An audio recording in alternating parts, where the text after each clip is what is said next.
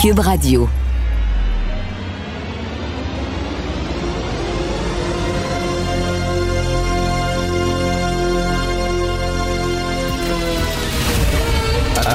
Attention, cette émission est laissée à la discrétion de l'auditeur.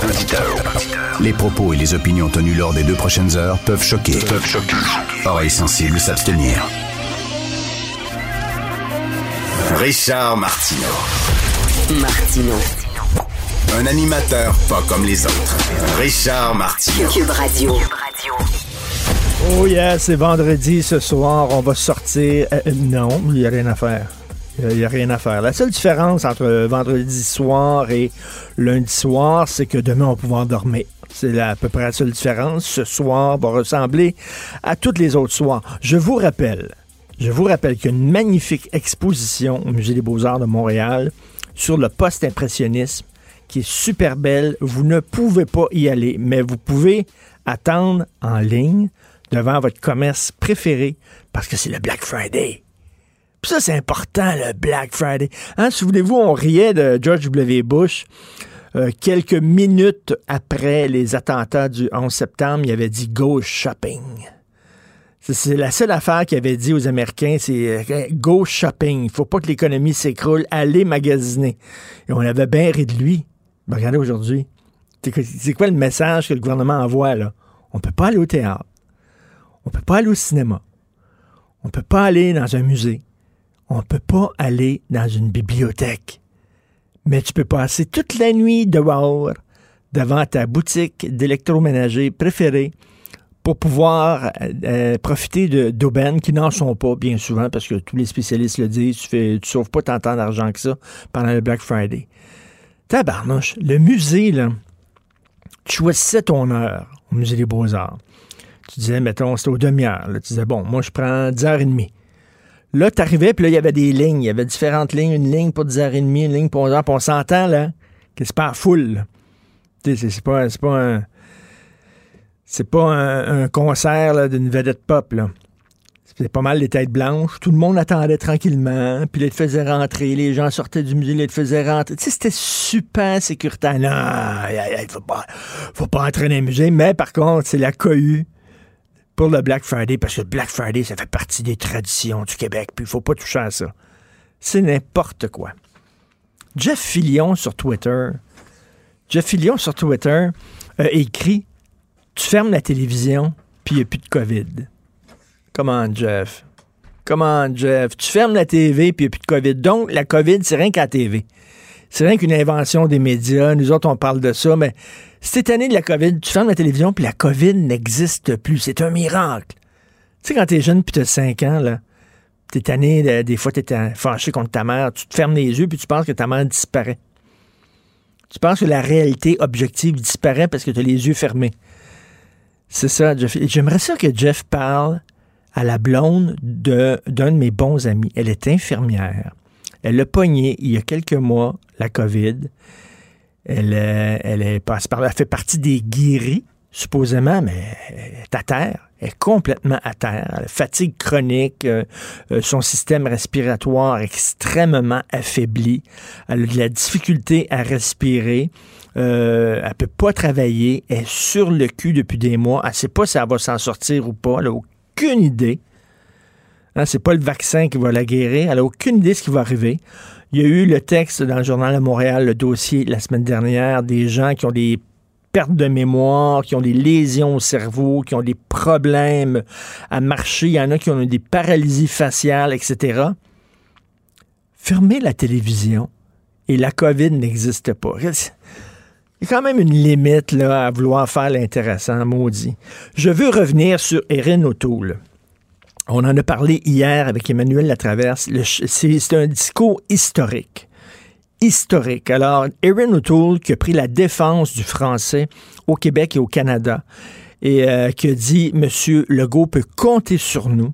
On va toujours défendre le français et il a dit c'est un devoir patriotique de tous les Canadiens de défendre le, fait français au Canada. C'est ce qui nous distingue des États-Unis. Bon, c'était ce qui était extrêmement important. Et ce qui a dû mettre les anglophones du Québec en taboire. c'est qu'il a dit, parce que le discours des anglophones du Québec, c'est ne touchez pas à nos droits, parce que c'est comme si l'Ontario remettait en cause le droit de la minorité francophone. OK? Il dit nous sommes une minorité linguistique, exactement, exactement comme les minorités linguistiques francophones dans le reste du pays. C'est ça le, le, la stratégie des anglophones du Québec. Et là, Rain il dit non, non, non, il n'y a aucun, aucune équivalence possible. C'est totalement faux les minorités francophones au Canada sont vraiment fragilisées, sont vraiment menacées, alors que lorsque tu es une minorité anglophone au Québec, tu fais quand même partie d'une majorité en Amérique du Nord, et c'est pas la même chose. Et ça, ça vient vraiment de tirer le tapis sous le pied des Anglo-Québécois, ce qui veut dire, parce que pendant longtemps, les gouvernements du Québec euh, avaient été réticents à toucher aux droits de la minorité anglophone en se disant, ben là, c'est parce qu'on voudrait pas qu'en Ontario, en Alberta, en Saskatchewan, euh, on touche aux minorités francophones, on veut pas, fait qu'on va, on va la soigner. Mais là, Aaron O'Toole dit, non, non, non, vous pouvez y aller. Vous pouvez y aller fort au Québec pour protéger votre français. Il y a, oh, puis, puis ça veut pas dire que parce que euh, vous euh, adoptez des lois sévères, ça veut pas dire c'est parce que vous touchez aux supposément droits de la minorité anglophone que euh, c'est anti-canadien. Absolument pas. C'est vraiment un discours historique, là. Et c'est très, très important, euh, le discours de Ray O'Toole. Plus tard, on va parler avec Mathieu Bocoté de Anastasia Marcelin. Anastasia Marcelin, c'est une braillarde professionnelle. le monde est séparé en deux. Il y a les gens qui euh, se retroussent les manches, travaillent et foncent, puis il y les gens qui braillent, des victimes. Vous savez, je vous avais parlé euh, de Muriel Châtelier, cette journaliste pigiste noire qui écrit dans le journal de Montréal. Euh, il faut prendre notre place, il faut travailler, il faut arrêter de chialer, il faut arrêter de dire qu'on est des victimes, que les Blancs sont les oppresseurs. C'est pas vrai au Québec, puis ça. Il n'y a pas de racisme systémique, puis arrêtez de brailler, puis foncer. Vous allez prendre votre place. Euh, Anastasia Marcelin, non, c'est pas ça. Elle, c'est comme... Euh, on est victime de racisme, puis elle braille. Bon. Et là, elle a écrit, elle a écrit, elle a écrit un texte euh, sur, Facebook. Pourquoi dois-je me sentir obligé de parler français? Puis derrière son texte est bourré de fautes. Pourquoi dois-je me sentir obligé de parler français? Ben, c'est parce que c'est au Québec. C'est la langue des Québécois. Elle dit Pourquoi dois-je parler une langue qui me rappelle la douleur des miens? En quoi la langue française lui rappelle la douleur des Noirs?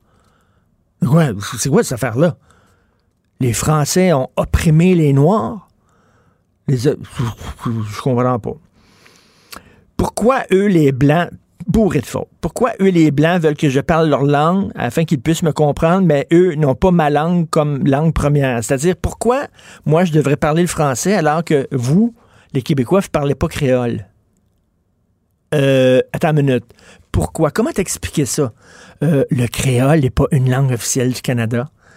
Euh, c'est quoi a des Haïtiens qui vont déménager au Japon?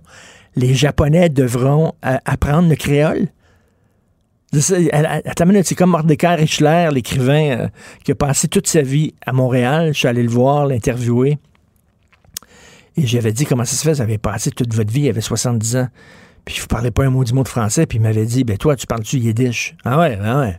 Ben ouais, le français puis le yiddish au Québec, c'est pareil, hein? c'est la même affaire. Elle, c'est aussi niaiseux, là. Le français puis le créole, c'est la même affaire. Ben là, tu me demandes, moi, de parler français. Moi, est-ce que je te demande de parler créole? Faut-tu être niaiseux? Juste niaiseux, là. Tu sais, c'est comme aucun argument.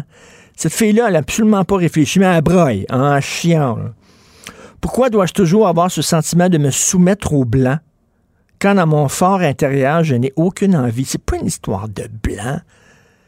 Il y a des gens qui voient tout sur la race, toute la race de la race, la race. On parle de langue. Pas les Blancs qui parlent français. Il y a des Haïtiens qui parlent français. Il y a des Vietnamiens qui parlent français. Voyons, c'est quoi cette affaire-là de, blanc? Je veux pas me soumettre aux blancs. Ah oui, demandez aux gens de parler français au Québec et de se faire aborder en français dans les commerces, c'est du suprémacisme blanc. C'est obliger les gens à vivre comme des blancs. Il faut être idiot, là. Faut être vraiment idiot. J'ai hâte d'entendre Mathieu Boccoté là-dessus. Euh, à 10 heures, il va coller au plafond. Vous écoutez Martineau. Ben oui, on le sait. Martineau, ça n'a pas de bon sens comme il est bon. Vous écoutez Martineau. Cube Radio. Le, le commentaire de Félix Séguin, un journaliste d'enquête pas comme les autres. Félix, il faut le dire, là, quand, quand tu es un journaliste, tu fais un reportage, puis soudainement, ça a des échos jusqu'à l'Assemblée nationale. Tu es quand même fier de ton coup. Euh, oui, ben oui, c'est, c'est évidemment euh, une- un, un accomplissement pour un journaliste, euh, surtout quand les euh, partis d'opposition utilisent l'arme atomique en politique, puis l'arme atomique, c'est la demande d'une commission d'enquête publique indépendante. C'est très rare hein, Hmm. euh, qu'on demande ça parce qu'on sait que c'est, c'est à peu près euh, le dernier rempart là qu'on peut avoir euh, pour que, que- qu'une situation soit euh, complètement, complètement, complètement analysée de tous les sens. Et puis hier, ben justement, les partis d'opposition ont demandé au gouvernement qu'une enquête publique indépendante soit tenue sur les agissements de l'Auto-Québec qui tolère le blanchiment d'argent au casino de Montréal. Et non seulement tolère, là, mais donne des cadeaux là, à, à- Oui. à des gens qui, dont ils savent pertinemment que ce sont des, des, des gangsters. C'est juste. Et puis, cette motion a bien sûr été défaite par le gouvernement caquiste et François Legault s'est estimé, lui, euh, fâché. Euh, il était scandalisé, en fait, que euh, justement, que le casino encourage les mafieux à y dépenser en donnant des cadeaux. Écoute, je vais te raconter quelque chose qui s'est passé hier avec l'Auto-Québec. Parce que euh, toi et moi, on aime ça parler de journalisme, c'est le fun, parce que Ben c'est oui. une des seules tribunes au Québec, euh, la chronique qu'on a aussi, euh, Richard, où on peut, disons, parler un peu plus de comment ça se fait du journalisme et qu'est-ce qui se passe dans dans l'arrière-canal, si tu oui, veux. dans, dans la de- cuisine. C'est ça, dans la cuisine des journalistes qui sont en train de mijoter une enquête. Alors voici, écoute bien ça, tu vas trouver ça. Et ça, là, vous savez peut-être pas comment ça se passe des fois, mais écoutez ça. Quand on se prépare pour faire notre enquête du Casino de Montréal, d'abord l'enquête journalistique que nous menons avec Éric Thibault, Denis Thériault, euh, Éric Yvan Lemay, dure depuis près d'un an. Hey, il y a euh, un peu moins de, de deux semaines, euh, en fait, il y a une semaine, pour être précis, nous avons appelé l'Auto-Québec euh, en disant, écoutez, on a certaines informations, voici la nature de certaines informations, puis on vous donne, on vous dit que ce sera diffusé la semaine prochaine, jeudi, vous avez le temps, donc un temps opportun pour aller trouver euh, les questions que nous vous posons par rapport à ce qui sera expliqué dans le reportage. En clair, ce que je te dis, Richard, c'est qu'on leur donne à l'Auto-Québec un temps de réaction euh, qui est amplement là, euh, qui, qui, qui, qui, nécessite ample, qui nécessite le fait d'aller faire des vérifications, mais ils ont amplement le temps de les faire, c'est ce que je voulais dire, je me suis mal exprimé. Alors, il y a eu une semaine pour faire ça, puis là, on a dit, oui, oui, on, va, on est très transparent, on va sûrement vous accorder une entrevue, on va tout faire. Bien évidemment, on connaissait la suite de la chanson, on nous a fait attendre jusqu'à mardi de cette semaine pour dire on va vous décliner votre demande d'entrevue et plutôt que vous donner une entrevue, on nous a, on vous a envoyé un courriel avec nos réponses euh, écrites sur ce courriel-là, puis des réponses puisque nous ne pouvions pas avoir d'entrevue qui ne répondaient pas à nos questions. Parce que les les les euh, les PR, comme on les appelle, font souvent ça. Ils t'envoient un paquet de réponses, Ben oui. mais ils répondent à côté de tes questions. Ben oui. Parce que toi, tu demandes une entrevue parce que tu as des questions précises à poser. Puis là, on dit, ben non, j'ai répondu à tes questions, regarde tout ce que je t'ai envoyé. Ben mais oui. c'est pas mes questions. c'est pas ça. C'est pas la question que je pose. Alors, mais ça, ce qui, ça, c'est, moi, je trouve déjà ça assez comique. Ce qui est aussi très drôle, c'est que hier, nous avons demandé, là, finalement, on nous a refusé une entrevue. Puis hier, comme ça, vers 10 heures le matin, euh, en toute urgence, là, on nous dit ah, que finalement, l'Auto-Québec aurait peut-être décidé d'accorder une entrevue, Ben oui. pourrait peut-être vous parler. Ben oui. Ben oui. Alors là, nous, on nous dit, ben parfait, alors nous, on aimerait avoir face à face la PDG de l'Auto-Québec, Lynn Reuter. Alors là, on nous dit, ben là, c'est pas, c'est les termes, c'est c'est pas ça, donc c'est un refus d'entrevue que vous nous faites là. Je dis non, la situation exige pour nous que nous puissions avoir la présidente face à face. Et là, on se fait traiter comme si on déclinait cette demande d'entrevue, puis on fait, si tu veux, euh, on passait court euh, à, aux informations qui auraient pu être d'intérêt public. Et là, finalement, on nous rappelle en fin de journée, Patrice Lavoie, le, euh, le, le, directeur des communications nous rappelle en disant, écoutez, on s'excuse, hein, euh, mais là, là, faut que je parle ben, ben confidentiellement, mais saviez-vous pourquoi elle pouvait pas vous parler en personne, Lynn Reuter? Pourquoi? Parce qu'elle avait pas ses vêtements propres. Bah, voyons donc. Oui. Puis là, il y a, mais là, elle a des vêtements. Mais là, elle a des vêtements, elle va vous recevoir. Elle avait des vêtements. Je... elle a pas ses vêtements propres. Mais, quoi, elle allait, elle va travailler en mou? Ben là, écoute, puis là, moi, en plus, en plus, en plus, moi, je le sais, Richard, que dans l'arrière-canal, justement, dans la cuisine de tout ça, le gouvernement est en train d'appeler l'Auto-Québec en disant, là, déniaisez-vous, là. Là, vous allez, ben au minimum, au minimum, accorder une entrevue. Alors voilà, petite. Euh, non, non, mais j'aime ça, euh, j'aime ça, j'aime ça ce genre d'affaires là. Là, là c'est quand soudainement c'était out there, quand c'était sorti, quand soudainement on en parlait euh, à l'Assemblée. Là, elle a daigné. D'ailleurs, elle vient d'où Je pense que c'est la première fois que je la vois, Lynn Reuter. Je n'avais jamais vu sa face avant. Lynn Reuter, je peux te donner une façon de voir ça. Ils ont bâti l'Auto-Québec autour d'elle et non l'inverse. Elle est là depuis, mon Dieu, plus de 25 ans, je pense. Quand ah, Pierre Bibot était chez l'Auto-Québec, elle travaillait avec lui. Euh, N'a-t-elle pas été son adjointe, me disait-on, là, euh, sur le, le, le, CA de l'Auto-Québec? Bref, euh, le jeu, elle connaît ça. Elle connaît tellement ça qu'elle a affirmé à mon collègue Denis Thériault hier, qui est allé euh, justement l'interviewer, que le casino, qu'il n'y avait pas de blanchiment d'argent au casino. Alors, si tu veux, euh, si tu veux, pour continuer dans les bonnes pratiques journalistiques, on va prendre les affirmations de Madame Reuter. OK, une après l'autre. Et on va, une après l'autre, leur faire passer un test qui est assez facile à passer, c'est le test de la vérité. OK. Alors, euh, elle a accepté donc de donner cette entrevue. Elle fait ça hier. Elle dit, on est préoccupé, je cite, parce que nous, il est sûr et on prend tous les moyens à notre disposition pour éviter la présence du crime organisé dans les casinos. Fin de la citation. Parfait. Madame Reuter, en 2019, Stefano Solecito, le chef de la mafia montréalaise, était toujours le sixième plus gros joueur de votre maison de jeu. Est-ce que cette affirmation est là est vraie? Non, c'est pas vrai. David Lefebvre, le Hells Angels, faisait partie aussi du top 20 et Francesco Del Balso. Et là, je te parle des semaines précédant la fermeture du casino pour cause de pandémie. Cette affirmation-là est tout à fait, sinon tronquée, mais à sa face même, moi, je pense, fausse. Alors, euh, elle indique aussi, parce que ce matin, on te parle de l'enquête Manucure dans le journal, c'est une enquête qui a été stoppée par les patrons du casino. Elle dit que l'enquête n'a pas été arrêtée par la direction, comme nous l'affirmons, mais l'information a été transmise au service de police de la ville de Montréal. La vérité, c'est que les enquêteurs du casino de Montréal sont fait demander d'arrêter de collaborer avec l'enquête de police du SPVM. Alors, si tu arrêtes de collaborer ben avec quelqu'un qui mène une enquête criminelle puis que c'est toi qui as l'information, Richard, qu'est-ce que ça fait? L'enquête avorte. Tu sabordes l'enquête. Alors là, on a tronqué. Alors là, on n'est pas sur la vérité avec Madame Reuter. On n'est pas, pas du tout. Elle dit, elle dit, on peut pas empêcher les gens d'entrer au casino. On peut pas faire ça. OK, mais il y, a une différence entre ne pas empêcher les gens d'entrer au casino puis leur dérouler le tapis rouge.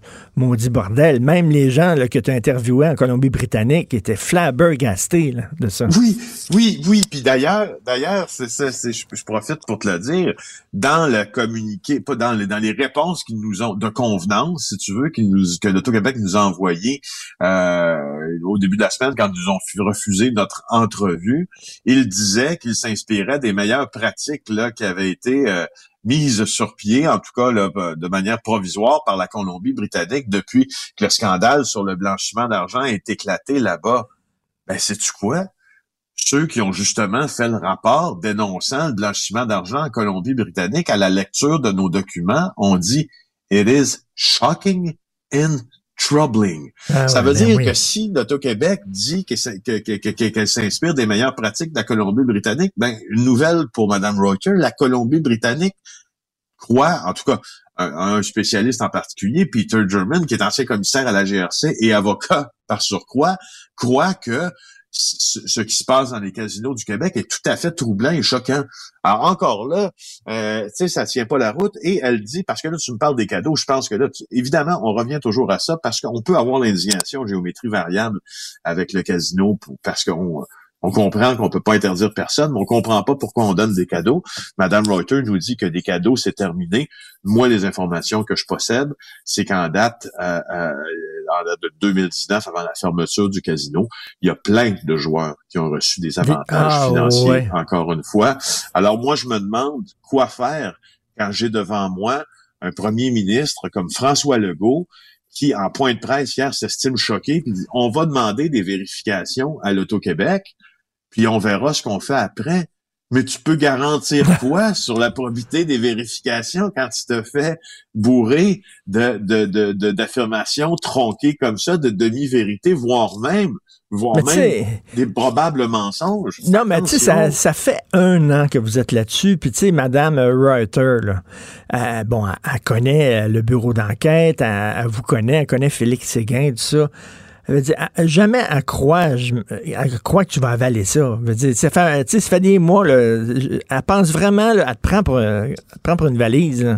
Ben, c'est ça qui me dérange, moi. C'est pas de, c'est pas qu'on veuille, euh, c'est pas qu'on veuille apporter des, euh, de l'information qui pourrait faire penser un journaliste autrement. C'est notre, je pense, c'est notre job de d'être euh, ouvert à ces informations-là. Mais c'est, quand je, me faire prendre pour un tata, par ben exemple, tu sais, ce que j'estime ne pas être, mais tu sais, j'estime pas non plus être le, sais, moi, je veux j'ai pas, euh, j'ai pas la faculté de l'intelligence et la faculté d'analyse de, de Mathieu Bock côté. Mais tabarnouche, je, je veux dire, je suis quand même capable de penser les choses simples, puis de les comprendre. Mais ben oui, tu dis, écoute, j'ai une poignée dans le dos, là, vraiment? C'est fait, tu sais, je, je, trouve que c'est un peu fort de café euh, de, de dire ça. Puis est-ce que Mme Reuter, tu sais, je veux dire, connaît la réputation du bureau d'enquête, la nôtre, etc.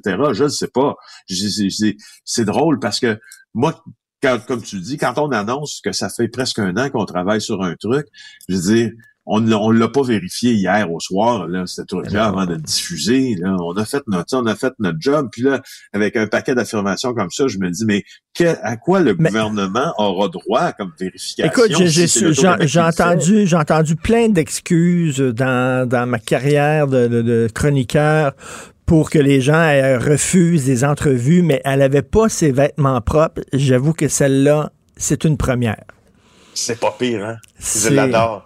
C'est pas si mal. Quand on dit ça, tu sais, quand, quand, le, quand le, le, quand le PR te dit ça, là, il dit ça sous le ton là, de la confidentialité, tu sais, hoche hoche, comme on dit, là, en disant, là, tu sais, hey, euh, hey, euh, on se parle entre nous autres, hein, ben c'est off, là, répète pas ça, là, mais elle avait pas ses bons vêtements. Pardon.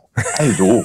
c'est hey, c'est quoi, d'ailleurs, c'est quoi la valeur confidentielle d'une conversation entre un pilleur puis euh, un, officier de relations publiques, puis un journaliste, te dire que la madame a pas les bons vêtements. C'était pas Casual Friday, là. C'était pas Casual, c'était pas Casual Friday, là. Aujourd'hui, tu peux. Comme Ron Fournier, attention, l'arbitre, il y a quelqu'un qui me frappe, ouvre tes yeux, fais quelque chose. Ben, bravo, Félix, en tout cas, à toute euh, l'équipe du bureau d'enquête. Ça fait énormément jaser. Je te souhaite un excellent week-end, Félix Séguin. Salut. Salut. Cube Radio.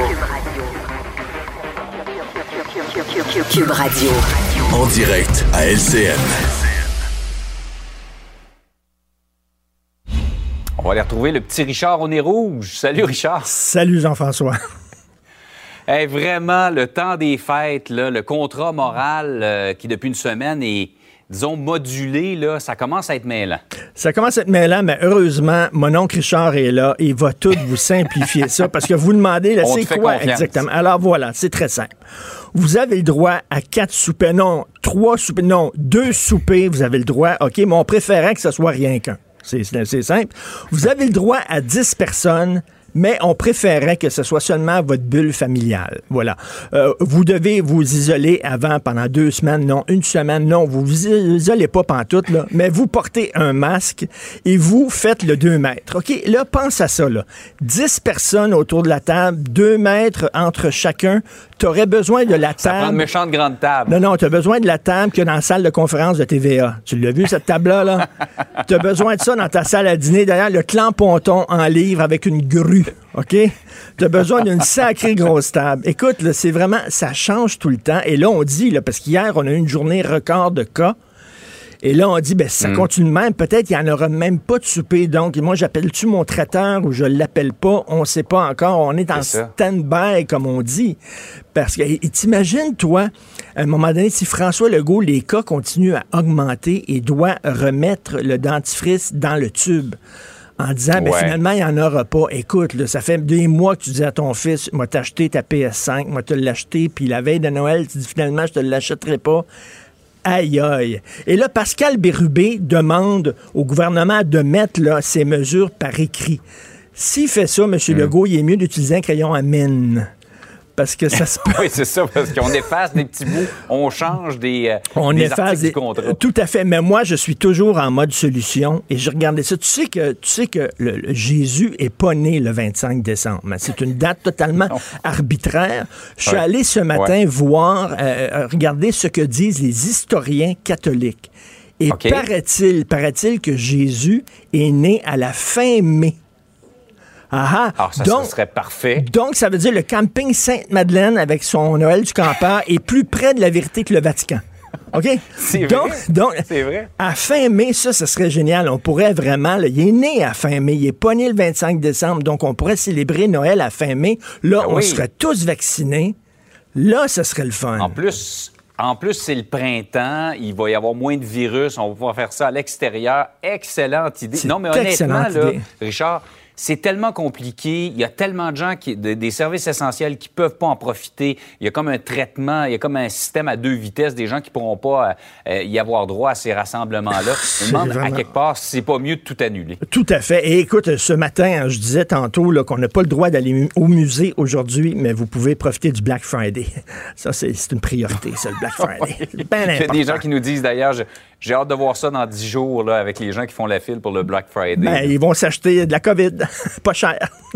c'est ça. Par ailleurs, on revient sur le dossier de notre bureau d'enquête. Oui, tu peux enlever, tes- tu peux enlever ta, ta parure. Euh, le casino, qui, tu trouves vraiment que le casino est généreux avec la mafia? Très généreux. On a besoin de l'argent de la mafia. Les gens, vous en voulez des programmes sociaux mur à mur, chromés, des beaux programmes sociaux, puis vous voulez pas payer plus d'impôts. On n'a pas le choix, il faut mettre la mafia à contribution. On a besoin de leur argent, on est très content. Il y a des gens qui disent que c'est de l'hypocrisie, ça n'a pas de bon sens. Écoute, je te rappelle que Al Capone là, est allé en prison, pas parce qu'il y avait des activités de gangster, il est allé en prison pourquoi il payait pas ses impôts? OK? C'est Et ça. là, quand tu ne donnes pas de l'argent au gouvernement, ça, c'est un crime majeur. Et je, je suis tombé sur un texte de la presse canadienne. Et là, tenez-vous bien à la maison, vous n'allez pas en revenir. En 2017, en 2015, excusez-moi, en 2015, la Cour du Québec a statué que les bandits doivent payer de la TPS et de la TVQ. Alors, c'était, c'était un cas, c'était un gars qui avait une agence d'escorte qui a été arrêté et le gouvernement lui a demandé de payer sa TVQ avec son agence d'escorte. Il a dit, écoutez, c'est une pratique illégale que j'ai faite. Ils ont dit, ça fait rien. Ah ouais, les sous. Alors, évidemment, ça s'est rendu en Cour supérieure. La Cour supérieure a dit, même si tu es un trafiquant de drogue, même si c'était t'es un bandit, même si tu vis de la prostitution, tu dois remplir aux trois mois un formulaire de TVQ parce qu'amène l'argent. On veut notre cote. Et d'ailleurs, souvent, quand des bandits sont arrêtés, le gouvernement, ce qu'ils font, c'est qu'ils estiment Oui. la valeur de ses revenus et se prennent Les leur produits cote de la criminalité. Produit de la Ouais. criminalité. Donc, à un moment donné, quand le gouvernement a besoin d'argent, que tu sois un bandit, que tu sois un pimp, que tu sois un trafiquant de drogue ou même un tueur à gages, ça veut rien dire. Ils se bouchent le nez et ils prennent le fric. Écoute, c'est vraiment ce qu'on voit. là. C'est, c'est l'hypocrisie. De toute façon, on le sait. Hein? La SEQ nous dit la modération a bien meilleur goût. Faites attention, mais quand ils ont des ventes records, tout le monde a des bonus. c'est comme ça. Ouais, c'est Donc, ça. C'est l'hypocrisie de l'État qu'on voit, mais quel, quel, quel reportage du bureau d'enquête. Je viens de parler avec Félix Séguin et ça a eu des échos Ouais. là, jusqu'à jusqu'à l'Assemblée nationale. C'était tout un reportage.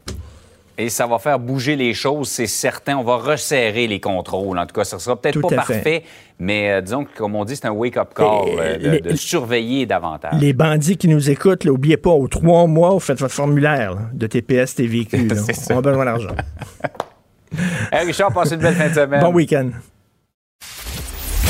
Si c'est vrai qu'on aime autant qu'on déteste, Martineau. C'est sûrement l'animateur le plus aimé au Québec. Vous écoutez Martino. Cube Radio. Le, le, commentaire de Michel Girard. Une vision des finances pas comme les autres. Nous parlons d'économie avec l'excellent Michel Girard, chroniqueur à la section argent du Journal de Montréal, Journal de Québec. D'ailleurs, aujourd'hui, vendredi, hein, vous pouvez aller dans notre bibliothèque balado sur le site de Cube et euh, écouter euh, le, la dernière, euh, le dernier balado de Mêlez-vous de vos affaires que co-anime Michel Girard et Yves Daou. écoute, Michel, on sait que ton fils est un excellent réalisateur de films. Aujourd'hui, on n'a pas le droit d'aller au cinéma, on n'a pas le droit d'aller au musée. On n'a pas le droit d'aller au théâtre, mais on peut faire la, ligne devant un commerce pour faire partie du Black Friday. Ça, c'est important. Ça, c'est une priorité. Ah. hein? Écoute, ça, là, moi, je, je, n'en reviens pas. Je n'en reviens je pas. Reviens pas.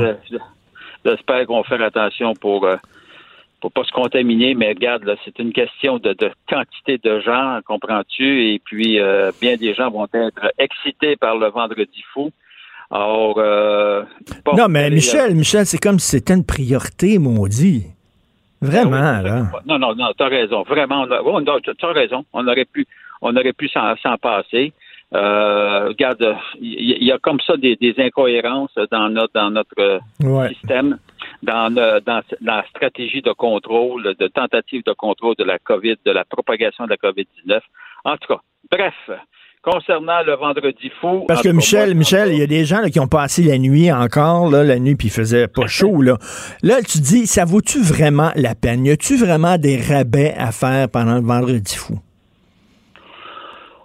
Probablement qu'il y, en a, mais en tout cas, chose certaine, c'est qu'il faut faire très attention euh, pour effectivement si c'est pas des faux, des faux rabais. Moi, quand je vois tout le monde s'exciter avec un vendredi fou semblable. ça m'inquiète toujours parce que c'est toujours plein d'exploiteurs. Alors donc, faites attention. Cela dit, euh, j'inviterai les gens parce que tu sais, c'est une année difficile.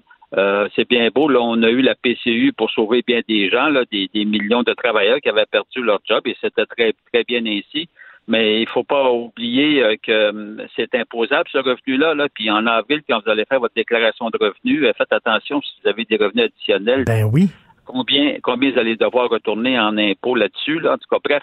Euh, et euh, j'invite les gens à faire peine attention parce que euh, c'est sûr qu'il ne faut pas s'endetter. Hein? En fait, le, le, moins possible. Hmm. C'est vrai que les taux d'intérêt sont bas, mais les taux d'intérêt sont bas pour les hypothèques. Les taux d'intérêt ne sont pas bas pour la carte, la, les cartes de crédit. Les cartes de crédit, là, c'est toujours, je le rappelle, c'est à, du 19 Richard. Aïe, aïe. 20 alors que alors que le, taux directeur est à 0.25, tu vois le genre, là?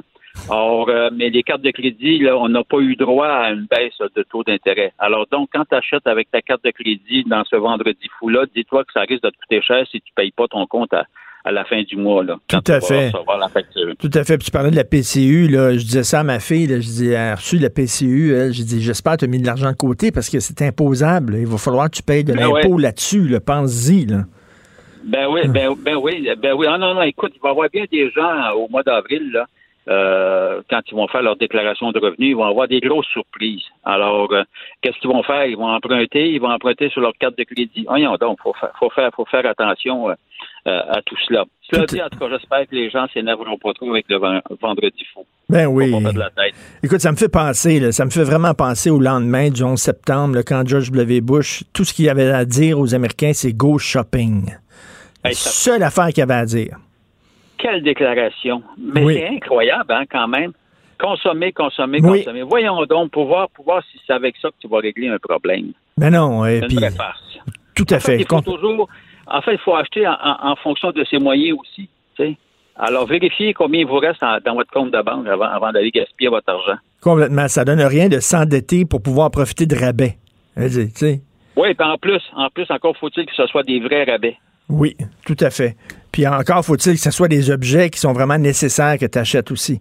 Euh, Québec va offrir 500 dollars par semaine à 20 000 chômeurs.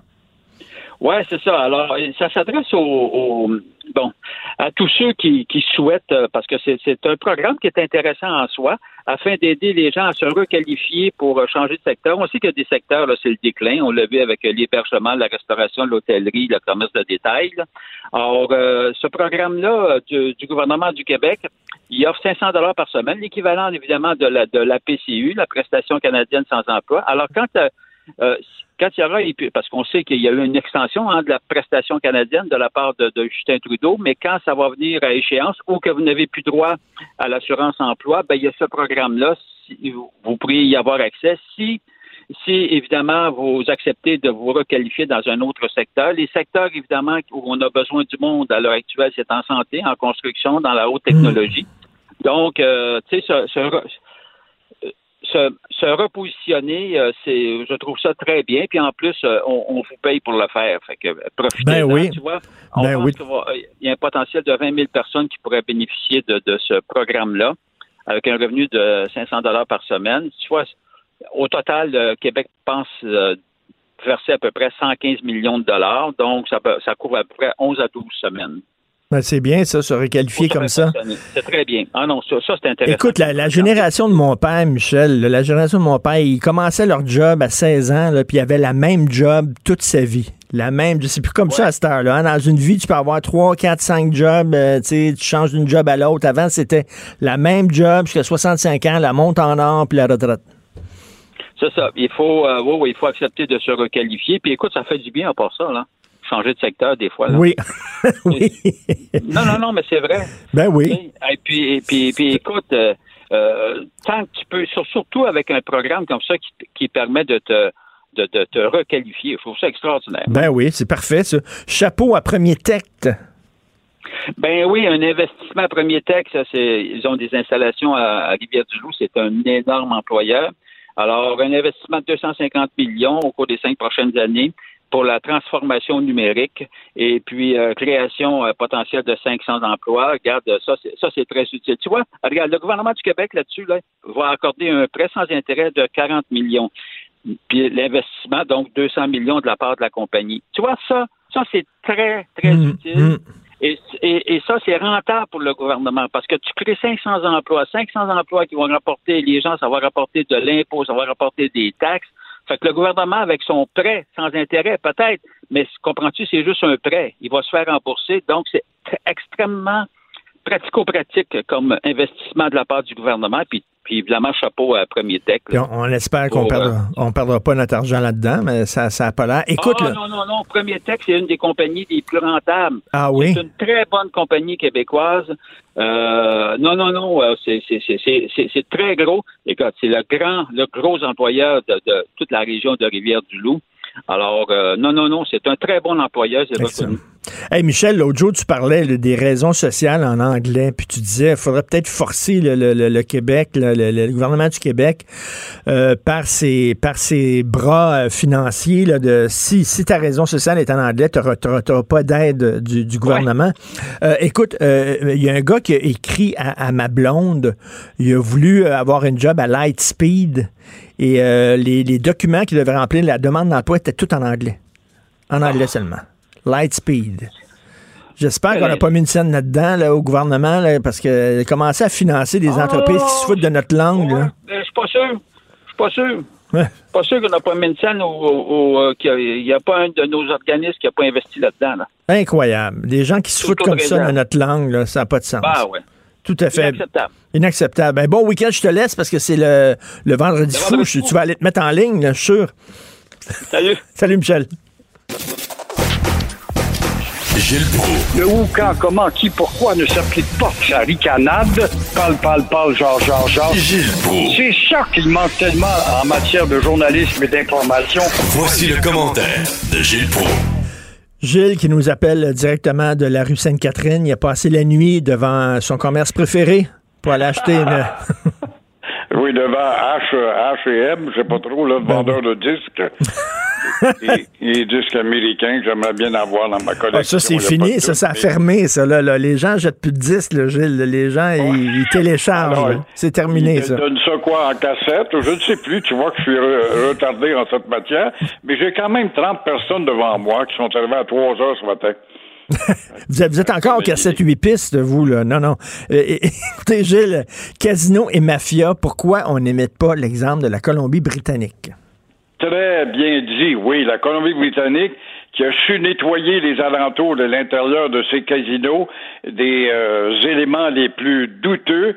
Et euh, quand on pense qu'en 93, alors qu'on a mis sur pied le beau pavillon de la France pour le convertir en casino, parce que c'est un bijou architectural, cette bâtisse-là, ne l'oublions pas, Ben oui. euh, devait recevoir des gens qui venaient s'amuser, se détendre, bien habillés, puis bon, offre toutes sortes de règles prétentieuses qu'on savait que ça s'écroulerait comme un jeu de cartes.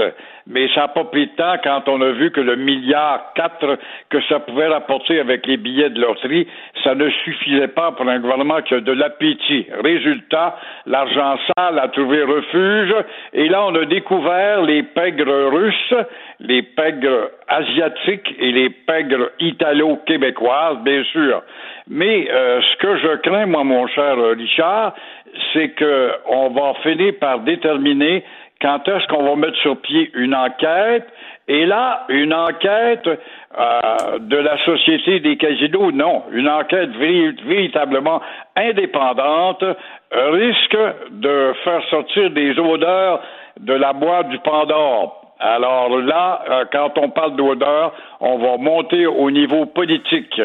T'as pas trouvé hier euh, la réponse évasive de Eh Mme ben. Dominique Anglade disant moi ce que je cherche, j'ai entendu parler de ça. C'est évident qu'elle n'était pas totalement à la, tête, à la tête du Parti libéral, mais euh, les choses dont le journal euh, et le service d'enquête du journal nous rapportent remontent justement dans cette période de gloire de Jean Charest et Couillard. Et, là, les gens disent, voyons donc, ça n'a pas de sens que le casino et l'Auto-Québec n'ont pas de honte à, à prendre l'argent de la mafia. Je vais vous lire quelque chose, Gilles, et j'aimerais avoir vos réactions. C'est un texte de la presse canadienne qui est paru le 5 mars 2015. Écoutez bien ça. Les revenus de la criminalité sont imposables, confirme la Cour du Québec. Les revenus d'activités criminelles comme le proxénétisme sont imposables et des taxes doivent être perçues sur les services sexuels rendus, a confirmé la Cour du Québec dans un récent jugement. La TPS et la TVQ doivent être ajoutées au coût des services sexuels et ces taxes-là doivent être dûment déclarées aux agences fiscales. Donc, si quelqu'un se fait venir une prostituée chez lui, elle doit lui charger la TPS et la TVQ et elle doit envoyer cet argent-là au gouvernement parce que le gouvernement s'en fout que vous faites des activités légales ou pas. Ce qu'il va avoir, c'est sa cote. Incroyable. là. Exactement. Et en 2015, on est dans quelle période? En 2015?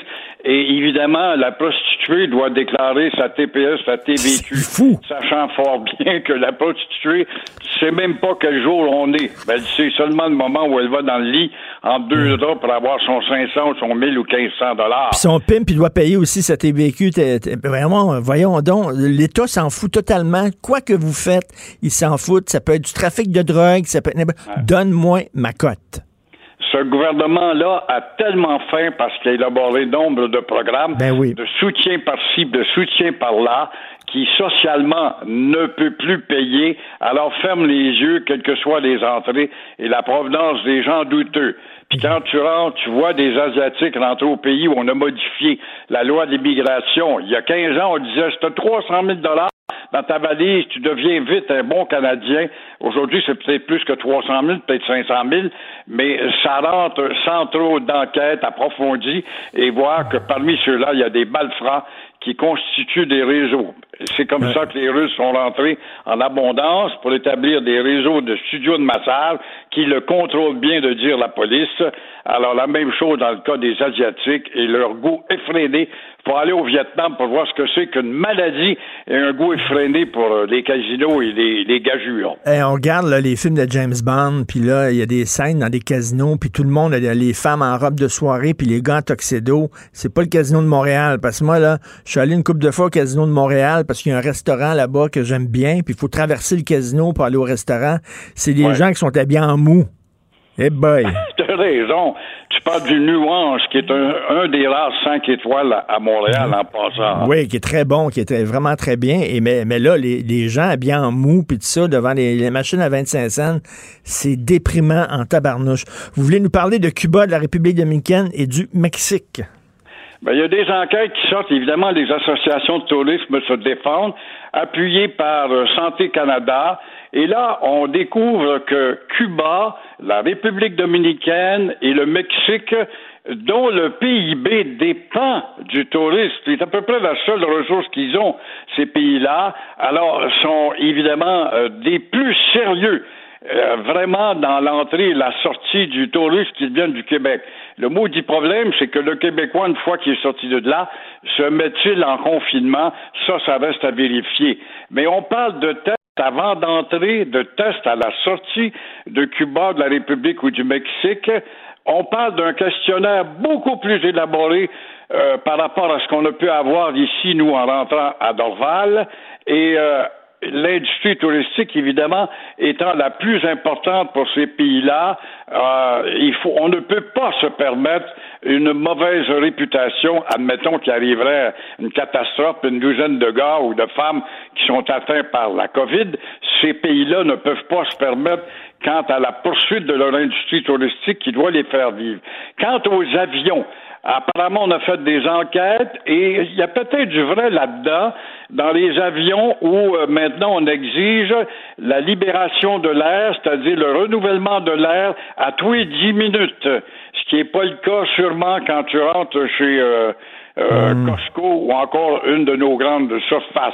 Alors bravo, c'est rassurant un peu, mais le problème, le problème, c'est de savoir comment les Québécois qui vont dans l'un de ces pays-là euh, en rentrant ici, obéissent vraiment à la règle édictée du pays d'où tu sors. Est-ce que ça vous tente, vous, est-ce que ça vous tente d'aller dans le sud dans le temps des fêtes? Êtes-vous euh, en train d'y penser? Bon, c'est pas le goût qui me tente, il n'y a pas de doute. Euh, c'est tout simplement une disponibilité physique. je n'aurais pas peur d'aller à Cuba. Je pense bien que la rigueur est là. Mais le problème. En revenant, en revenant, il faut, faut se terrer pendant deux semaines. C'est pas évident. Mais on est déjà terré. Moi-même, je suis un prisonnier, mon cher Richard, depuis le 15 mars dernier. Je suis en cellule. C'est vrai que j'ai une prison dorée, j'ai une belle vue sur le sol Saint-Laurent.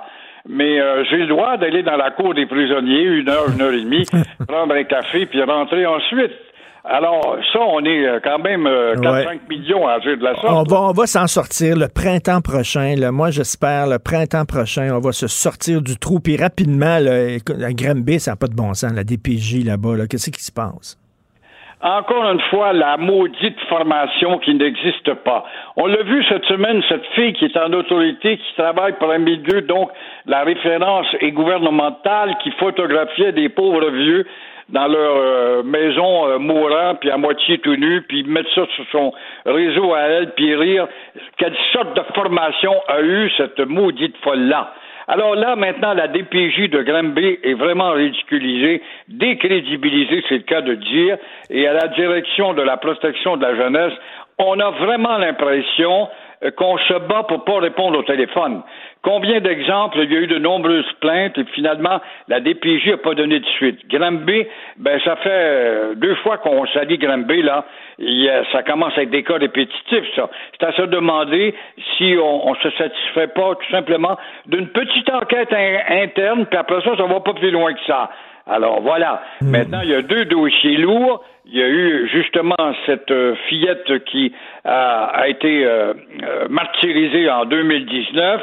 Et là, à Grimby toujours, on parle d'une mère et trois enfants violentés sans que la DPJ n'ait pu intervenir. C'est impossible d'entendre ça.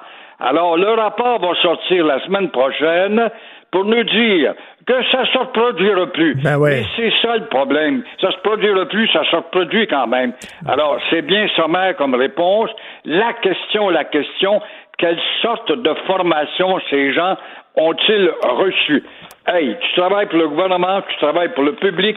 Voici ce que tu dois avoir entre les deux oreilles en termes de matière Mais le grise. système est Ça, tellement- c'est dans tous les corps publics, mais Le- ça semble pas exister. Le système est tellement gros, tellement obèse qu'il prend énormément de temps à réagir. Puis pourtant, Christy, quand on parle de maltraitance, il faut réagir rapidement parce que la vie d'enfant euh, est en jeu. Merci, bon week-end.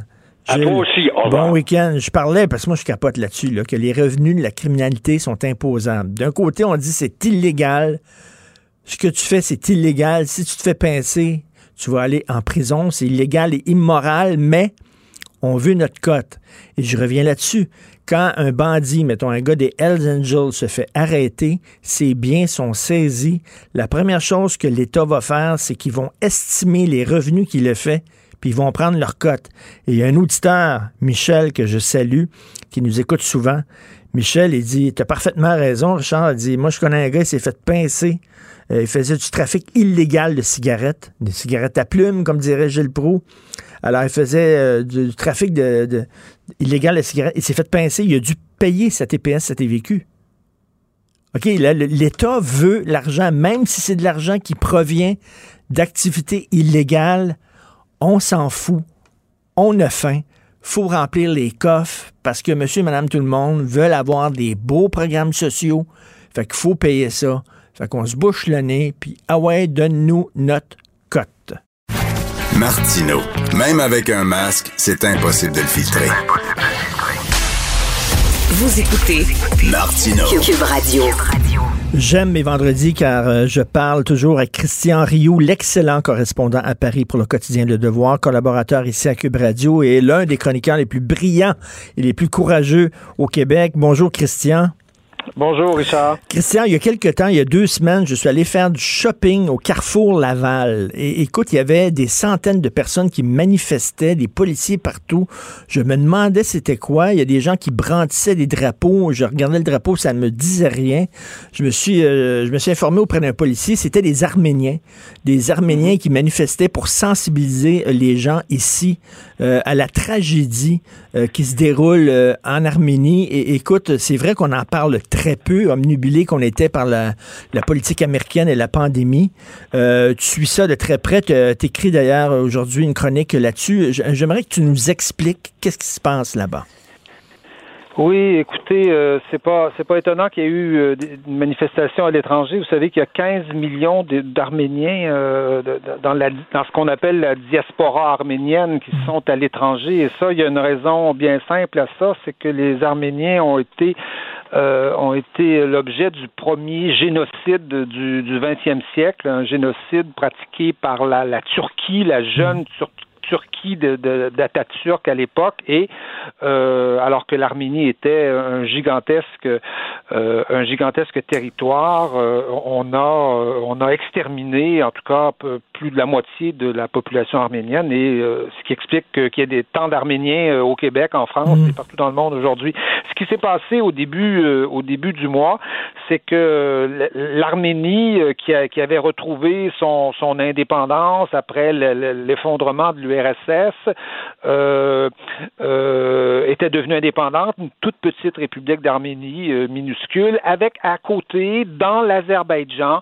un petit territoire qui avait, qui avait conquis son autonomie, euh, qu'on appelle le Haut-Karabakh, où il y a à peu près 150 000 Arméniens. Eh bien, okay. les, les, Arméniens se sont fait bouffer ce, ce territoire-là, je pense qu'on peut le dire comme ça, au début, après six semaines de combat, au début du mois de novembre, par l'Azerbaïdjan, qui est une qui est une république euh, turcophone euh, euh, pétrolière qui, qui, qui qui était soutenue par la Turquie parce que cette république fait partie de l'axe turc et on sait que M. Erdogan aujourd'hui rêve de, de, rétablir ce qu'on a appelé l'Empire ottoman mmh. et donc les Arméniens se sont fait littéralement bouffer cette cette partie-là aujourd'hui il y a des milliers on, on, découvre un dans la région des milliers de corps d'abord qui sont morts dans, ah ouais. Dans ces combats-là ce dont on n'avait pas entendu parler. Et on découvre aussi que des milliers de personnes sont en exode aujourd'hui et donc euh, regagnent la petite république euh, arménienne. Et tout ça se déroule, ce c'est ça qui est fascinant, dans l'indifférence la plus totale, c'est-à-dire le silence à peu près complet de tout le monde. seule la France, en fait, a, protesté, mais encore là, la France n'a fait que protester. le, Sénat français a adopté une résolution pour reconnaître l'indépendance du Haut-Karabakh en, disant, écoutez, si on reconnaît l'indépendance, au moins ça peut peut-être aider ou forcer des négociations.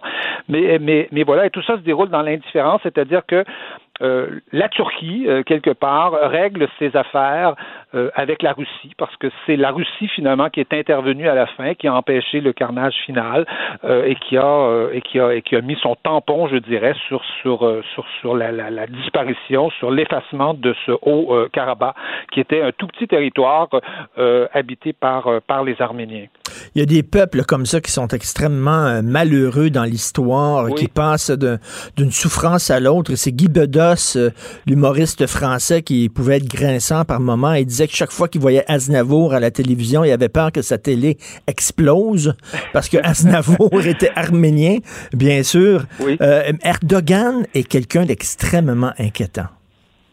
Oui, c'est-à-dire que le, le, le, cas de, du Haut-Karabakh nous montre comment euh, comment on assiste aujourd'hui à des choses étranges, c'est-à-dire à une espèce de retour des vieux empires, hein, celui des tsars, euh, la Sainte-Russie, euh, la Chine, qui, qui l'empire du milieu, qui, qui, prend de l'expansion, et justement le vieil empire ottoman auquel Erdogan n'hésite pas à se, référer. Hein. Erdogan aujourd'hui est partout. Il est, il est en Libye où il, où il a contracté des alliances et envoyé euh, des mercenaires. D'ailleurs, c'est ces mercenaires-là qu'il a transférés euh, au, au, Karabakh, justement, pour euh, évincer les, les Arméniens. Il est, il est absolument, il est en Syrie, évidemment, il est au pourtour de, la Grèce, où il a des, il convoite là, des, zones, des zones pétrolières dans, la Méditerranée. et il est, évidemment, il est, il est évidemment dans du côté de du côté de l'Orient, euh, euh, à la frontière à la frontière russe, où il y a toute une région turcophone là, qui va jusqu'à la jusqu'à la Mongolie. C'est tout un secteur qui est en train d'ouvrir Erdogan à la fois pour le commerce, ouvre des routes terrestres euh, hmm. euh dans, cette région-là. Et donc on voit vraiment un personnage qui n'hésite pas euh, très clairement à se référer euh, à, à, à l'Empire ottoman. On, le, le, grand symbole de ça, ça a été la conversion, vous savez, de la de l'ancienne cathédrale Sainte-Sophie à, ben Istanbul, qui était qui avait été qui avait été consacrée comme un musée, eh bien, elle est redevenue une mosquée euh, aujourd'hui. Et donc, il y a, il y a tout un, il y a tout un, je dirais, un, un, un, souterrain mhm. religieux dans ces, dans ces combats-là, euh, euh, sachant que l'Arménie a été le premier royaume chrétien euh, du monde, hein, avant la France, avant, avant Clovis, quatrième siècle. Et, et, donc, ce n'est pas un hasard si l'Arménie est, est, tellement symbolique, dans le fond, pour, pour quelqu'un comme Erdogan, qui veut devenir le chef, quelque part, d'une grande communauté musulmane. Là. Il y en a plusieurs qui se disputent le le, rôle. Là. Il y a évidemment l'Arabie saoudite, mhm. il y a, l'Iran, évidemment, du côté des chiites, mais euh, Erdogan n'hésite pas à dire qu'il va devenir cette espèce de cette espèce de, de, de, de, de leader d'un nouveau djihad contre, contre des empires chrétiens. Et euh, reconnaissons-le, euh, l'Arménie, c'est, euh, ce sont des chrétiens d'Orient. Or, les chrétiens d'Orient aujourd'hui, sur sur un siècle ou sur deux siècles, ils ont ils sont à peu près disparus d'Orient aujourd'hui. Donc Erdogan qui rêve, Erdogan qui rêve de rétablir l'empire ottoman, Poutine qui rêve de, redonner, comme on, comme on, l'appelait. Oui, et Poutine qui rêve de, redonner sa grandeur à la Russie. Et là, Poutine, vous dites, le Christian, que Poutine a comme négocié la paix. En fait, lui est en train de profiter de l'absence des États-Unis sur la scène internationale pour, pour devenir comme un genre de police du monde? Oui, absolument. Tous ces gens, enfin, police du monde, je, je dirais pas hmm. ça de, de, Poutine, parce que Poutine, euh, quelque part, je dirais, défend un peu son, euh, son, son très carré, celui qui était celui des tsars, qui a été celui de, de, de l'URSS, et je pense qu'on peut dire que Poutine, quelque part, c'est quelqu'un d'étrange, hein, parce que c'est quelqu'un qui était assez ouvert à l'Europe euh, au début, quand il est arrivé au pouvoir à Moscou.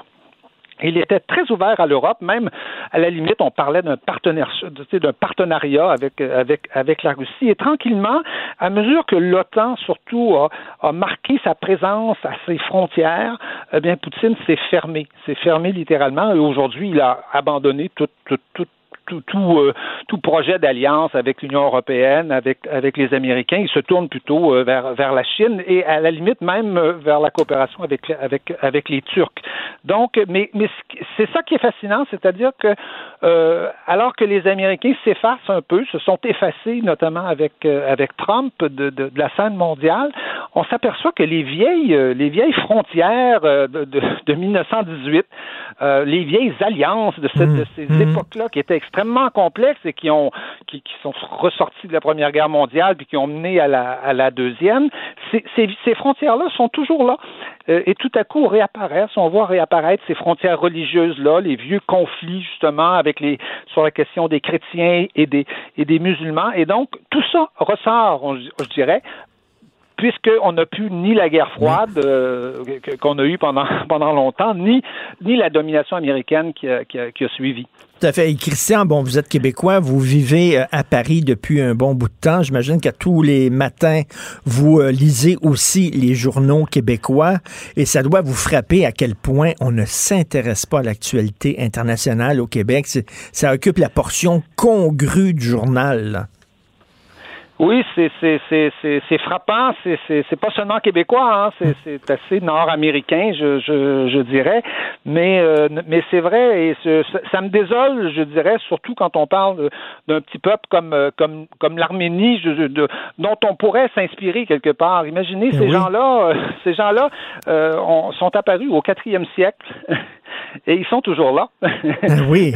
Aujourd'hui, non, je, non, je trouve que pour des Québécois, quelque part, ça vaut la peine de, de le dire, ça vaut la peine de le savoir. C'est-à-dire qu'il y a des petits peuples qui, euh, effectivement, traversent des épreuves, traversent des situations difficiles, se font tasser dans le coin par les, par les grands, coincés entre deux, euh, deux frontières, mais en même temps, il y a des peuples qui trouvent le moyen de de, de survivre et d'être là. Et moi, j'ai pour, pour être allé en Arménie euh, il y a deux ans, au moment du, du, sommet de la francophonie, à ce moment-là, j'avais senti cette, cette ferveur, cette, ce patriotisme chez les, chez les Arméniens, qui est, qui est, qui est un patriotisme qui est pas, qui est pas un patriotisme refermé sur lui-même, qui est un patriotisme au contraire. Vous savez que les, les, les Arméniens sont extrêmement francophiles. Vous avez parlé de Charles Aznavour, hmm. c'est un exemple. Il y a plein d'autres exemples de, de ce type-là. Et donc, euh, et donc, moi, j'avais trouvé ça extrêmement inspirant euh, de, de, de, voir le, la ferveur de ce, de ce petit peuple qui, qui, a, qui a beaucoup souffert, mais qui garde une fierté et qui, et qui garde et qui défend sa langue. Euh, vous savez qu'ils ont même un alphabet à eux. Hein? Ah. Les, les, oui, oui, ils ont même un alphabet à eux. Pour vous dire la, pour vous dire comment ils sont, euh, ils sont, euh, ils ont une identité particulière. Là, ils sont euh, une identité distincte, pour le hmm. dire dans des termes, dans des termes. Oh non, mais quel... Et je pense que je pense qu'on on a besoin quand, alors qu'on a un débat sur la langue au Québec, qu'on hésite, par exemple, qu'on n'est même pas capable d'appliquer la loi 101 au Cégep. Je trouve qu'on devrait, on, on, a intérêt à se tourner vers des peuples comme ça et à s'inspirer de, de, de, la détermination de ces gens-là qui ont traversé les siècles. Tout à fait. On regarde dans le dictionnaire résilience et je pense qu'on on va voir le drapeau de l'Arménie. C'est vraiment incroyable. Rapidement, une minute et demie, là, Christian, euh, ça ressemble à quoi Noël en France? Écoutez, ça va être un Noël plus euh, tranquille que normal, mais je pense que ça va être un Noël quand même. ça va euh, ici les chiffres, faut dire qu'en ce moment les chiffres s'améliorent beaucoup. Euh, donc, euh, si cette tendance-là se maintient, là, pour parler comme, comme Bernard de Rome, là, ça le, Noël, Noël, devrait, devrait, devrait se tenir. Mais bon, il y a 65 des Français qui ont, qui, qui, qui, ont décidé de passer Noël chez eux. Hein, donc, hmm. euh, ils vont rencontrer moins de monde, c'est certain. Je pense qu'il y a 13 de déplacements seulement dans une, dans une autre région. Donc, c'est très limité, alors que les Français, en général, bougent énormément. Là, ils, sont, ils, ils circulent beaucoup dans leur pays. Donc, ça va être un Noël, je pense, à assez tranquille, euh, avec en se croisant les doigts, les, la vaccination ici va commencer fin euh, fin décembre, semble-t-il, ah, début janvier, tout début janvier. Donc euh, les, les, Français espèrent beaucoup là-dessus, c'est-à-dire si on peut rapidement, parce que bon, les Français, contrairement au Canada, les Français sont producteurs de vaccins. Hein, il y a le, vaccin Moderna est, est, en partie produit en France, donc ils devraient avoir un accès assez rapide à ça. Et je pense que tout le monde espère que euh, en janvier déjà, il y ait une, large vaccination et qu'on puisse commencer en tout cas à voir, euh, tout ça, tout ça devenir un mauvais souvenir. Ben oui, on se croise les doigts à fin décembre, vaccination, c'est génial. Nous autres, ça va être, ça va être long. Merci Christian Rioux, bon week-end. Ben c'est moi qui vous remercie infiniment. Au revoir. Martineau, il n'y a pas le temps pour la controverse. Il a jamais coulé l'eau sous les ponts. C'est lui qui la verse. Vous écoutez Martino Cube, Radio. Je discute comme tous les jours avec Claude Villeneuve, chroniqueur au Journal de Montréal, Journal de Québec. Claude, lorsqu'on regarde les danseurs de Rosemère, on se désole, mais lorsqu'on regarde le sondage de la presse aujourd'hui, on se console parce que le sondage de la presse affirme que 60% des Québécois vont être extrêmement prudents dans le temps des fêtes. C'est une bonne nouvelle.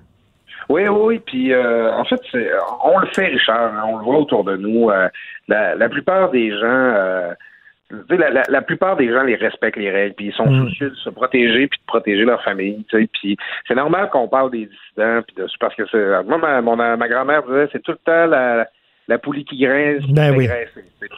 Fait que c'est normal que ce soit d'eux qu'on parle, mais euh, la plupart des gens ne sont pas fous, là, ils suivent les consignes sanitaires. De toute façon, les, autres sondages qui montrent la popularité du gouvernement Legault montrent que les gens y embarquent dans le plan de match du gouvernement. Mm, mm. Ben, en tout cas, c'est une très bonne nouvelle. Écoute, on va commencer par euh, cette tragédie, une autre tragédie encore à Bay. Mais d'abord et avant tout, là, on a tous, euh, on a tous, mon Dieu, versé des larmes en regardant la, la, la mère des petites filles Carpentier. Ben c'est ça. Des nouvelles comme ça dans l'actualité, là, ça, ça nous donne juste le goût de serrer nos enfants dans nos bras. On ah, a vu euh, Amélie Lemieux là, qui a perdu ses deux petites filles là, de façon tragique l'été dernier. Là, on se souviendra qu'on a cherché là, Nora et Romy Carpentier pendant plusieurs jours. Cherché leur père pendant plusieurs semaines qui, qui était parti avec, avec elle. Euh, Amélie Lemieux euh, qui, qui, qui, nous livre un témoignage d'une énorme générosité là, puis qui a l'air d'avoir trouvé une, espèce de sérénité ou une mm-hmm. force. Je sais pas quel mot employer, Richard, pour parler du fait qu'elle reste une maman, même si c'est ses deux filles lui, lui ont été enlevées, puis qu'elle a encore un désir d'avoir des enfants. Tu sais, tu regardes ça, là, des, je peux, je peux pas m'empêcher aujourd'hui de faire un lien, Richard, entre cette histoire-là à Grande encore une fois, puis cette autre histoire-là euh, qui, nous a tous touchés l'été dernier. Sais, des, des, des mamans qui, qui, aiment tant leurs enfants, qui se les font enlever, puis qui, qui continuent d'avancer, par rapport à, à, des enfants qui, qui, ont rien demandé, puis qui se font euh, martyriser par leurs parents. Tu sais, mm. on vit vraiment pas dans un monde qui est juste. Oh non, c'est épouvantable. Mais moi, je regarde ça, là. La résilience de ces parents-là qui qui peuvent passer à travers des, drames comme ça, euh, je, je, moi, j'aurais pas cette force-là. Moi, ça me, ça me détruirait totalement et de voir cette femme-là, quelle leçon de vie. Écoute, qu'est-ce qui se passe avec la DPG à Granby? Là? On dit souvent c'est parce que la DPG a été avalée par euh, le système de santé. Le système est tellement gros, tellement énorme qu'il ne réussit pas à bouger assez rapidement. Est-ce que c'est ça? Qu'est-ce qui arrive? Ben, on sait pas. Hein? Puis ça fait longtemps qu'on se pose la question. C'est pas la première fois que ça revient dans l'actualité. Puis euh, ça, on peut pas s'empêcher de le nommer, Richard. Hein? C'est deux fois à Grande que ben oui.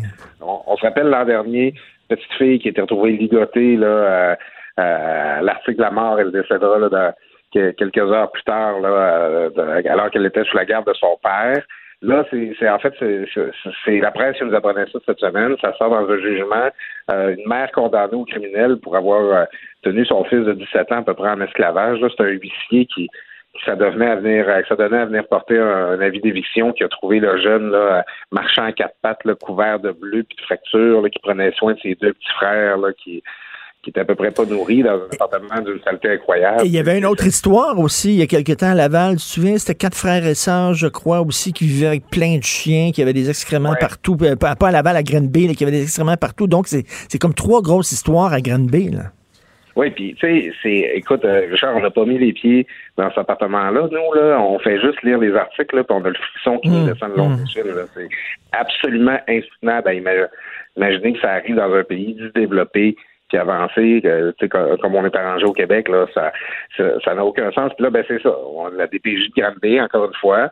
Euh, on se pose la question. Puis c'est ça, il y a, toujours des questions qui se posent. Est-ce qu'il manque de ressources? Est-ce qu'il y a trop de bureaucratie? Est-ce que la mission de la protection de la jeunesse, comme la mission de la santé publique euh, ou euh, celle des, des centres jeunesse, a été un peu avalée dans la réforme Barrette? Je pense pas que les problèmes qu'il y avait dans ces institutions-là remontent à la réforme Barrette. Mmh. Euh, Je Mmh. pense que ça fait beaucoup plus longtemps que ça que euh, on n'a pas assez de ressources à consacrer à nos jeunes. Puis, tu sais, à chaque fois que ça arrive des histoires comme ça, des, des travailleurs de la DPJ qui disent, regardez, on veut intervenir, on peut pas, on n'a pas les moyens, on n'a pas les coups des franges. Euh, J'attends avec impatience le rapport de la commission dirigée par Régine Laurent. Ben oui. Posez nous dire qu'est-ce qui se passe dans cette maison de fou-là. là. Oh non, on a hâte. euh, ça, ça, euh, on était vraiment contents hein, quand ils avaient euh, choisi Mme Laurent pour diriger cette commission-là. Je trouve que c'était vraiment la bonne personne. Ouais, ben dans, dans notre famille, euh, TVA, LCN, on est on, euh, le Journal de Montréal, on était moins contents un peu parce qu'on perdait une collègue. c'est vrai. Mais non, mais effectivement, Régine Laurent, là, tu sais, c'est- vrai, euh, je vais dire le en anglais, Régine Laurent, c'est une nurse. Tu sais, Oui. Quand on regarde, euh, quand elle était présidente de la FIC, syndicat des infirmières, on avait vraiment l'impression que c'était une nurse s'adressait à nous. C'était pas. Oui. euh, je- quand, tu regardes un président de syndicat, c'est dur de l'imaginer s'en aller travailler à l'usine avec sa boîte à lunch, là, bien souvent. là. Mais Régine Laurent, la fonction infirmière dans cette personne-là, a toujours été présente. On, on la sent comme très empathique. C'était une bonne nomination de la CAQ. Cela étant, fait. les attentes sont au plafond archi élevé à son endroit euh, pour qu'elle nous livre. Son rapport est supposé arriver le 30 avril euh, pour nous dire qu'est-ce qui se passe à la DPJ. Pourquoi même quand on fait, parce que c'est ça là, dans les histoires dont on parle, il y a des signalements qui ont été faits à la DPJ dans chacun des cas et les enfants n'ont pas été sortis du milieu. Dans le cas là, de la dernière histoire, le, le procès là, euh, euh, pour le jeune qui a été retrouvé là, euh, martyrisé, euh, le dossier de la mère à la DPJ avait même été fermé. Alors, on a très hâte de savoir si Régine Laurent, à travers tout ce système-là, va avoir réussi à identifier là où ça achoppe, c'est quoi les obstacles pour qu'on prenne bien soin de nos jeunes et de nos enfants. Tout à fait. Écoute, tantôt, je parlais avec Christian Rioux, le correspondant euh, à Paris pour Le Devoir, et il me disait qu'en décembre, le fin décembre, les, euh, la campagne de vaccination commence en France. J'étais jaloux en maudit. Fin décembre, nous autres, ça va être quand? Mars? Ah Oui, puis il y avait un de mes chums qui me disait ça. Il dit, voyons, ils ont trouvé le vac- vaccin comme la semaine passée, là, puis aux États-Unis et en France, on est déjà prêts à le distribuer. Ben autant d'un côté, on a l'impression que c'est très, très, très rapide, autant de l'autre. Euh, écoute, on, pour bien dire les mots, je l'entendais encore aux nouvelles ce matin, 6 millions de doses au Canada d'ici la fin mars. Puis là, ben, 6 millions de doses, il faut compter, ça va être deux doses par personne. Donc, on vaccine 3 millions de personnes, 10% de la population. Alors qu'aux États-Unis, là, 3, 360 millions de personnes, on s'attend à vacciner, avoir vacciné tous les Américains avant la fin juin. Alors, euh, est-ce que Justin Trudeau a dormi au gaz? Ce qu'on nous dit à Ottawa, c'est non, non, non, on a des ententes avec euh, les sept plus gros fabricants de vaccins. Euh, on, a, on a déjà acheté des doses, mais que voulez-vous? On n'a pas la capacité de production au Canada pour faire des vaccins nous-mêmes. Puis là, ben moi, je tombe un peu des parce qu'en plus, on ajoute, on l'a déjà eu, mais on l'a plus. Ben oui. Alors, qu'est-ce qu'on a fait depuis huit mois? Moi, je, je, je, lisais des articles en mars, en avril, là, où dans la presse internationale, on disait qu'il faut que les États développent tout de suite leur capacité de production de vaccins pour être prêts à le produire, à l'imprimer, et à le distribuer quand ça va sortir d'ici la fin de l'année ou au début de l'année prochaine. Euh, que- Est-ce qu'il y a- des choses qui auraient pu être faites? Est-ce qu'on aurait pu conclure des partenariats pour avoir des usines au Canada? J'ai vraiment l'impression qu'on a, on a un angle mort sur ce Ben, côté-là. tout à fait. Écoute, euh, Claude, hier, je parlais avec Emmanuel Latraverse, puis elle dit on récolte ce qu'on a semé. C'est-à-dire qu'on avait, il fut un temps, surtout au Québec, là, on avait un, un secteur pharmaceutique euh, très, euh, très vigoureux, florissant. Tu te souviens, on prenait à 15, on allait à Laval, puis était tout là, le Big Pharma, là, un après l'autre, boum, boum, boum, boum. Puis à un moment donné, ça a tout fermé parce que je pense qu'on a arrêté de leur donner des incitatifs financiers, tout ça. Ils ont tout levé les feux, puis sont partis. Oui, ben c'est ça. Puis c'est des industries hautement stratégiques, la plus forte raison en temps de pandémie. Euh, écoute, je- moi, je ne me ferais pas passer ce matin pour un spécialiste de l'industrie pharmaceutique, mais je peux pas croire qu'en mars-avril, quand on est rentré dans la pandémie, il n'y aurait pas eu moyen là, de, de faire un toc-toc puis d'appeler ses anciens partenaires-là puis de dire est-ce que, est-ce que tu veux me reprendre? Est-ce que tu veux revenir? Ben oui. Euh, parce que c'est pas, tu produire un vaccin, c'est, c'est- ce qui est dur, c'est identifier la molécule, euh, le bon composé. Mais un coup que tu l'as, euh, c'est, c'est, c'est pas différent de pasteuriser du lait, là. Tu sais, c'est une recette qu'il faut que tu appliques. Ben oui.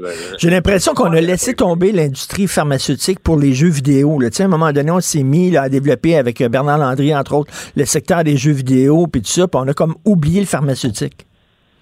Ben, écoute, le, le pire, c'est que l'un n'aurait pas empêché l'autre. là, tu sais, euh, c'est pas parce qu'on soutient l'industrie. mais Dans les Ben deux oui. cas, c'est une industrie point. Euh, et il y a aussi, il aussi l'usage générique. Hein. On a beaucoup euh, euh, développé au Québec l'usage de mé- de médicaments génériques qui est beaucoup moins cher, tu sais, puis qui est, qui est, plus intéressant. Mais ça, les pharmaceutiques n'ont pas aimé ça parce que les autres, ils veulent nous vendre des pilules euh, tu sais, euh, avec, euh, avec leur nom dessus qu'avec euh, avec leur marque. Donc, ça, ça, ça n'a pas aidé non plus. Mais effectivement, on a vraiment l'impression que depuis 15-20 ans, euh, c'est un secteur dont on est fier. Tu parles à Laval, à Québec, même chose. Là. Euh, moi, je, quand j'étais étudiant, on habitait euh, à côté d'un laboratoire qui s'appelait Anafarm là, à l'Université Laval. Puis quand on avait de la misère à arrondir nos fins de mois, on lorgnait toujours un petit peu du côté du laboratoire. On- on Pour être cobaye? oui, c'est ça. On s'est jamais rendu là. Mais effectivement, le secteur pharmaceutique, là, aujourd'hui, c'est une résidence pour personnes âgées dans le bâtiment là, dont je te parle. là. Ah, on a vraiment ouais. senti que c'était amoindri au cours des dernières années. Là, J'espère qu'ils font pas sur les personnes âgées la même chose qu'ils faisaient là-bas dans le temps. Ils utilisent comme Merci beaucoup, Claude. Passe un excellent week-end. C'est bon, à bientôt. Salut. Martino, souvent imité, mais jamais égalé. Vous écoutez Martino, Cube, Cube Radio. Guy Perkins est blogueur militant pour la laïcité et la pensée critique. C'est un dévoreur d'essais. Il lit énormément d'essais européens, américains et euh, je lui ai demandé de nous parler de, livres qu'il lit. Euh, la semaine passée, rappelez-vous, il a par- parlé d'un livre sur la liberté d'expression qui avait été euh, publié en 1644. C'était passionnant. Il arrive aujourd'hui avec un livre un peu plus récent. Salut Guy. Salut Richard, ben, ça prend quelqu'un à faire la job sale, hein? oui, de- oui, toi, t'as le temps de lire des livres. non, écoute, euh, je, vais, je vais traduire en français euh, le titre du livre dont tu veux nous parler. Euh, L'esprit euh, parasitique, comment des idées contagieuses sont en train de tuer le sens commun, le gros bon sens. Le gros bon sens, effectivement. Le gros bon sens. C'est écrit par Gad Saad. C'est qui ça, Gad Saad? Ben, ça, tu vas être content d'apprendre que c'est un titulaire de, de la chaire de recherche de l'Université Concordia. Oh! J'ai bien dit Concordia sur les sciences du comportement évolutionniste puis de la consommation darwinienne. C'est quand même un pionnier dans son champ de, son champ d'études parce que dans les faits, il va enseigner euh, du côté là, de, de la John Molson School of Business, l'université, euh, toujours à l'université Concordia. Concordia, puis lui, ben, c'est un Montréalais d'origine libanaise, c'est un juif libanais. OK. Et puis, euh, évidemment, dans son livre que, que- dont on parle ici, euh, qui sort un petit peu là, de, de- de ce qu'il a écrit par le passé, qui était plus directement relié à son domaine, lui, il y a deux choses qui l'ont marqué dans sa vie. Euh, la guerre civile au Liban, qui a fait que lui et sa famille ont dû fuir le Liban pour, euh, évidemment, se sauver leur peau. Ils sont venus s'établir ici euh, à Montréal. Et puis, son deuxième grand combat, la deuxième chose qui l'a marqué, ben, c'est la, la guerre contre la raison, la science et la logique. Hmm. Et moi, je peux pas croire, Richard, qu'en 2020, on dit bien en 2020, qu'on doit encore brandir un, un genre de drapeau qui va dire, ben là, on se bat contre ceux qui, qui sont contre la raison, la science Mm. et la logique. C'est Moi, ça- ça déprimant, me- hein? ça- oui, ça me déprime. C'est déprimant. Et lui, justement, tu parlais de la guerre au Liban. Ce qui, ce qui montre, c'est comment soudainement des idées qui sont des idées mortifères, qui sont des idées débiles, qui sont des idées de complot, qui sont des idées de haine, peuvent soudainement gangréner une société. Puis là, la société perd la tête, perd son gros bon sens, puis devient folle. Ben, dans, le fond, dans son, dans son bouquin, ce qu'il explique, c'est qu'il s'inspire du principe qui existe chez les animaux, même chez les humains, euh, qu'il y a des parasites neuraux, c'est-à-dire qui s'attaquent au cerveau, puis qui créent des comportements irrationnels, euh, ou même anormaux, excuse, qui peuvent euh, mettre ultimement les, les- les gens ou l'animal en danger. Euh, son exemple classique, il va parler du parasite Toxoplasma gandhi euh, chez les souris, puis qui peut même, euh, c'est euh, c'est un parasite qui peut s'attaquer à l'humain aussi. Mais chez la souris, le, le- ce que le parasite va faire, c'est qu'ils leur font perdre leur peur innée des chats, et puis ils deviennent même attirés sexuellement par l'urine des chats. C'est qu'on Hein? comprend que, disons que ça, ça- ça peut les mettre dans le trouble un petit peu. OK, donc ils perdent, mettons, leur prudence, leur instinct de prudence en disant, il y a un chat, va pas là, il va te Le manger. prédateur va pas là, puis même ils deviennent attirés sexuellement par leur urine. Donc, euh, on, on voit qu'est-ce que des parasites, évidemment, au point de vue biologique, peuvent faire. Mais lui, souvent, dans ses champs d'études, il va faire des parallèles entre ce qu'il observe justement là- là-dessus, parce que, bon, son, son champ d'études, c'est la psychologie évolutionniste. Donc, que ce soit un humain ou un animal, on a tout, on est tous programmés euh, avec euh, des, des- des- des- un- des logiciels de base qui pour nous faire fonctionner. Mhm. Puis lui, ben, ce qu'il dit, c'est que, pour faire le parallèle, c'est qu'il peut exister aussi chez l'humain des pathogènes idéologiques. OK, donc c'est bien intéressant, ça. Il y a des idées qui seraient comme des virus, finalement, qui rentrent dans ton, dans ton logiciel cervical puis qui le fuck. Ben oui, puis évidemment, euh, ce qui cible essentiellement dans son bouquin, ben c'est ce qu'on observe actuellement, le, problème criant dans les universités au niveau justement de, de, de tout ce qui est rattaché à la rectitude politique, puis qui a engendré en bout de ligne euh, carrément la religion woke, pour même dire, euh, quand on observe ce qui se passe dans les universités, qu'on a maintenant des universités confessionnelles à ce niveau-là. Wow. Et, Euh, et comment, j'imagine aussi, il doit parler des, des, des, des idées complotistes qui soudainement euh, se disséminent dans une population ou quoi? Euh, pas vraiment. Je pense que tout le livre, il va vraiment parler là, de ce qui est observé dans les universités parce que, bon, les, Mm. on pourrait parler des idées complotistes, mais je pense qu'il y a déjà beaucoup de monde qui s'y attaque. Mais lui, son inquiétude, c'est que justement, ces, virus-là, guillemets, qui, euh, qui sont rentrés dans les, universités, deviennent un problème parce que ça fait en sorte que euh, tout ça crée euh, une distorsion, une perversion, quand même d'idées à la base qui sont des nobles intentions. Parce que, Richard, je suis sûr que toi, tu es pour la justice sociale, n'est-ce pas? Ben oui. Pour l'égalité des droits des hommes et des femmes. Ben oui, puis je suis contre les discours haineux, puis je trouve qu'il y a un bon côté à la rectitude politique. Je veux pas revenir à l'époque où on faisait des gags épouvantables sur les minorités, mais à un moment là- donné, c'est que ça chire. ça, ça chie, puis là, il y, a, il y a du zèle, il y a du radicalisme euh, qui, qui s'installe, qui fait que euh, ça doit être appliqué de façon euh, totale. Et puis là, lui, euh, justement, il va le, le, le, le- le parasite, il l'identifie comme étant le syndrome parasitaire de l'autruche, c'est-à-dire que euh, on- il n'y a plus de débat à avoir. Si tu n'embarques pas dans le, le, le, le discours qui est... euh, parce que la, la justice sociale, euh, le, féminisme radical, le, black, le, mouvement Black Lives Matter, mais c'est ça, c'est devenu des mouvements. euh, on est tous d'accord que tout le monde, qu'on considère que toutes les vies, et même la- évidemment la vie des Noirs est, est essentielle, mais d'en faire un mouvement, puis euh, toute une série de, de doctrines qui accompagnent ça, puis que si tu n'adhères pas à l'une des doctrines, ben là, à ce moment-là, tu deviens disqualifié et euh, de facto, tu deviens euh, un raciste ou euh, un misogyne ou euh, euh, peu importe, ou un nazi. Écoute, je prends encore le parallèle du virus euh, du début de notre conversation. Quand tu vas dans un laboratoire, tu t'attends que ça soit spick and span, qu'il soit encore plus prudent, euh, plus propre, euh, plus, que, plus protégé que n'importe quelle maison. Et de voir que, c'est la même chose avec les universités, tu t'attends dans une univer- université que s'il y a un endroit qui est protégé des idées niaiseuses et des idées stupides qui, qui s'attaquent à la raison, c'est bien l'université. Ça devrait être comme un genre de, de, de, de, protégé, comme un laboratoire. Et lui, ça doit justement particulièrement le toucher de voir que le virus des idéologies néfastes est rentré à l'université. Totalement, parce que lui, ce qu'il dit, c'est que euh, dans les universités maintenant, on se on, on met l'emphase pour protéger les sentiments au détriment de la recherche de vérité. Puis ça, c'est vraiment, je pense, le, le problème central. Ben oui. Il c'est qu'évidemment, la façon de réfléchir, c'est que les gens vont plus s'appuyer sur euh, la, la méthode traditionnelle scientifique où c'est les données qui vont vraiment te donner des orientations. Mais ça fait en sorte que les gens, peu importe les données qu'ils vont avoir devant eux, ils vont les interpréter de façon à euh, être euh, en lien avec l'idéologie qui, euh, veulent transmettre. Puis l'exemple, là, tu vas voir Richard, là. Il donne un exemple d'une euh, poète intellectuelle de- d'université en Israël qui s'appelle Tal Nitzan. Euh, il y avait des rumeurs justement que des soldats israéliens euh, dans les euh, du côté de la, de la Palestine Mhm. violaient des Palestiniennes.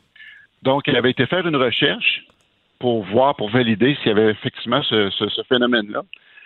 Puis, euh, elle était surprise de voir que c'était même pas une réalité, euh, puis c'était vraiment anecdotique. Puis, il y en avait, ça pratique pas. Puis, devine c'est quoi la conclusion qu'elle a, malgré les, les- ce qu'elle a observé, devine c'est quoi sa, sa, sa conclusion? Quoi? Que euh, les Israéliens avaient un mépris envers les femmes palestiniennes au point d'avoir le dégoût de, même avoir le goût des violer. OK, attends une minute, là. Là, étant donné qu'il y a- écoute, attends une minute, là. Étant donné qu'il n'y avait pas de viol, elle s'est dit, ben, ça montre à quel point les Israéliens sont dégoûtés des femmes palestiniennes. Ils les violent même pas. Attends une minute, c'est flyé. C'est que elle, non, c'est vraiment flyé. Donc, elle, elle avait, euh, au lieu d'un chercheur, habituellement, tu, tu fais une hypothèse de départ, mais là, tu vas l'infirmer ou la confirmer. Elle, elle avait son idée, puis elle a fait, elle a tordu les faits pour que finalement ça aille dans son sens. Et le problème, c'est que dans, dans l'être humain, tu as une portion d'émotion puis tu as une portion de raison. Mais on dirait que notre raison est de plus en plus atrophiée et notre émotion est de plus en plus hypertrophiée. Exactement. Puis le, problème, c'est ça, c'est que quand on regarde tous les, ces mouvements-là, c'est ceux qui vont toucher une fibre, justement, émotionnelle. Et, n'importe quel humain ne veut pas se faire taguer d'être anti-émotionnel ou euh, d'être insensible. Et ben fait que les gens adhèrent à ça, puis évidemment, il y a comme une, les gens vont faire du, signalement de vertu, dire regardez comment que je suis vertueux, j'adhère à ça, mais à un moment donné, plus personne n'arrive à se poser des, questions rationnelles et justifiées. Et euh, ça les amène à ça. Et, deuxième et j'imagine, j'imagine, Guy, plus de gens sont contaminés, entre guillemets, plus c'est difficile de résister. Parce que là, ils vont dire, ah, ben, regarde, là, on pense tout pareil, puis toi, tu es dans ton coin. Fait que plus qu'il y a de gens qui deviennent contaminés, plus il y a de gens qui vont être contaminés. Euh, absolument, surtout dans un environnement comme l'université. Euh, S'il y a un endroit que tu veux euh, pas te faire rejeter, c'est là. Puis euh, là, l'idée de, des universités confessionnelles, ça, ça, vient de moi, ça vient pas de GAFA, mais c'est un petit peu moi la, conclusion que j'en tire, que c'est en train de devenir ça. Est-ce qu'on aura un jour, est-ce qu'on pourra peut-être ouvrir des, universités non confessionnelles où il n'y aura pas de safe space, puis que justement qu'on sera ouvert justement à se challenger entre nous autres nos idées? Et le but, c'est, c'est pas de pointer du doigt des, individus, c'est de challenger des idées et les remettre en question. Écoute, ce qui est ironique, mon cher Guy, c'est que moi, je suis allé à l'Université Concordia, donc Gad Saad, l'auteur, est allé à l'Université Concordia, c'est une des pires. À Montréal, c'est la pire. C'est pire que l'UQAM encore, au point de vue de l'attitude politique puis de woke. Euh, oui, puis euh, disons qu'il mentionne qu'il a, été euh, justement pointé du doigt. il a reçu plusieurs menaces, donc disons que c'est pas la personne la, plus en vue euh, favorablement à Concordia. Euh, j'imagine. Il doit être vraiment mis au banc. Est-ce que c'est un gros livre? C'est un livre d'à peu près 250 euh, pages. D'ailleurs, je suis entré en contact avec Gatsad hier. Ah ouais? Pour voir s'il y avait des projets de traduction en français. Je pense que ce serait de, de, de, de mise de le faire. Euh, c'est en discussion actuellement. Il n'y a rien de réel encore, mais euh, ça devrait venir, j'ai l'impression, euh, quelque part au printemps. Mais pour le moment, il n'est toujours pas disponible en français, mais c'est une bonne lecture. Je pense que c'est un livre important. Mm. lui, il fait un appel à l'action parce que c'est un, un, gros drapeau rouge qu'il lève. Écoute, tu, tu, nous dis le titre en anglais, ton anglais est meilleur que le mien, vas-y. c'est The Parasitic Mind, How Infectious Ideas Are Killing Common Sense. OK, comment des idées contagieuses sont en train de tuer le gros bon sens. Toujours intéressant de te parler, Guy. J'ai l'impression d'être plus intelligent après t'avoir parlé. Merci beaucoup. La prochaine fois, on va parler de sujets plus légers. On va parler de, l'impact social du coronavirus. OK, super. Guy Perkins, bon week-end. À toi aussi, bye bye. Martino, souvent imité, mais jamais égalé. Vous écoutez Martino Cube, Radio. Le, commentaire de Luc La Liberté, une vision américaine, pas comme les autres.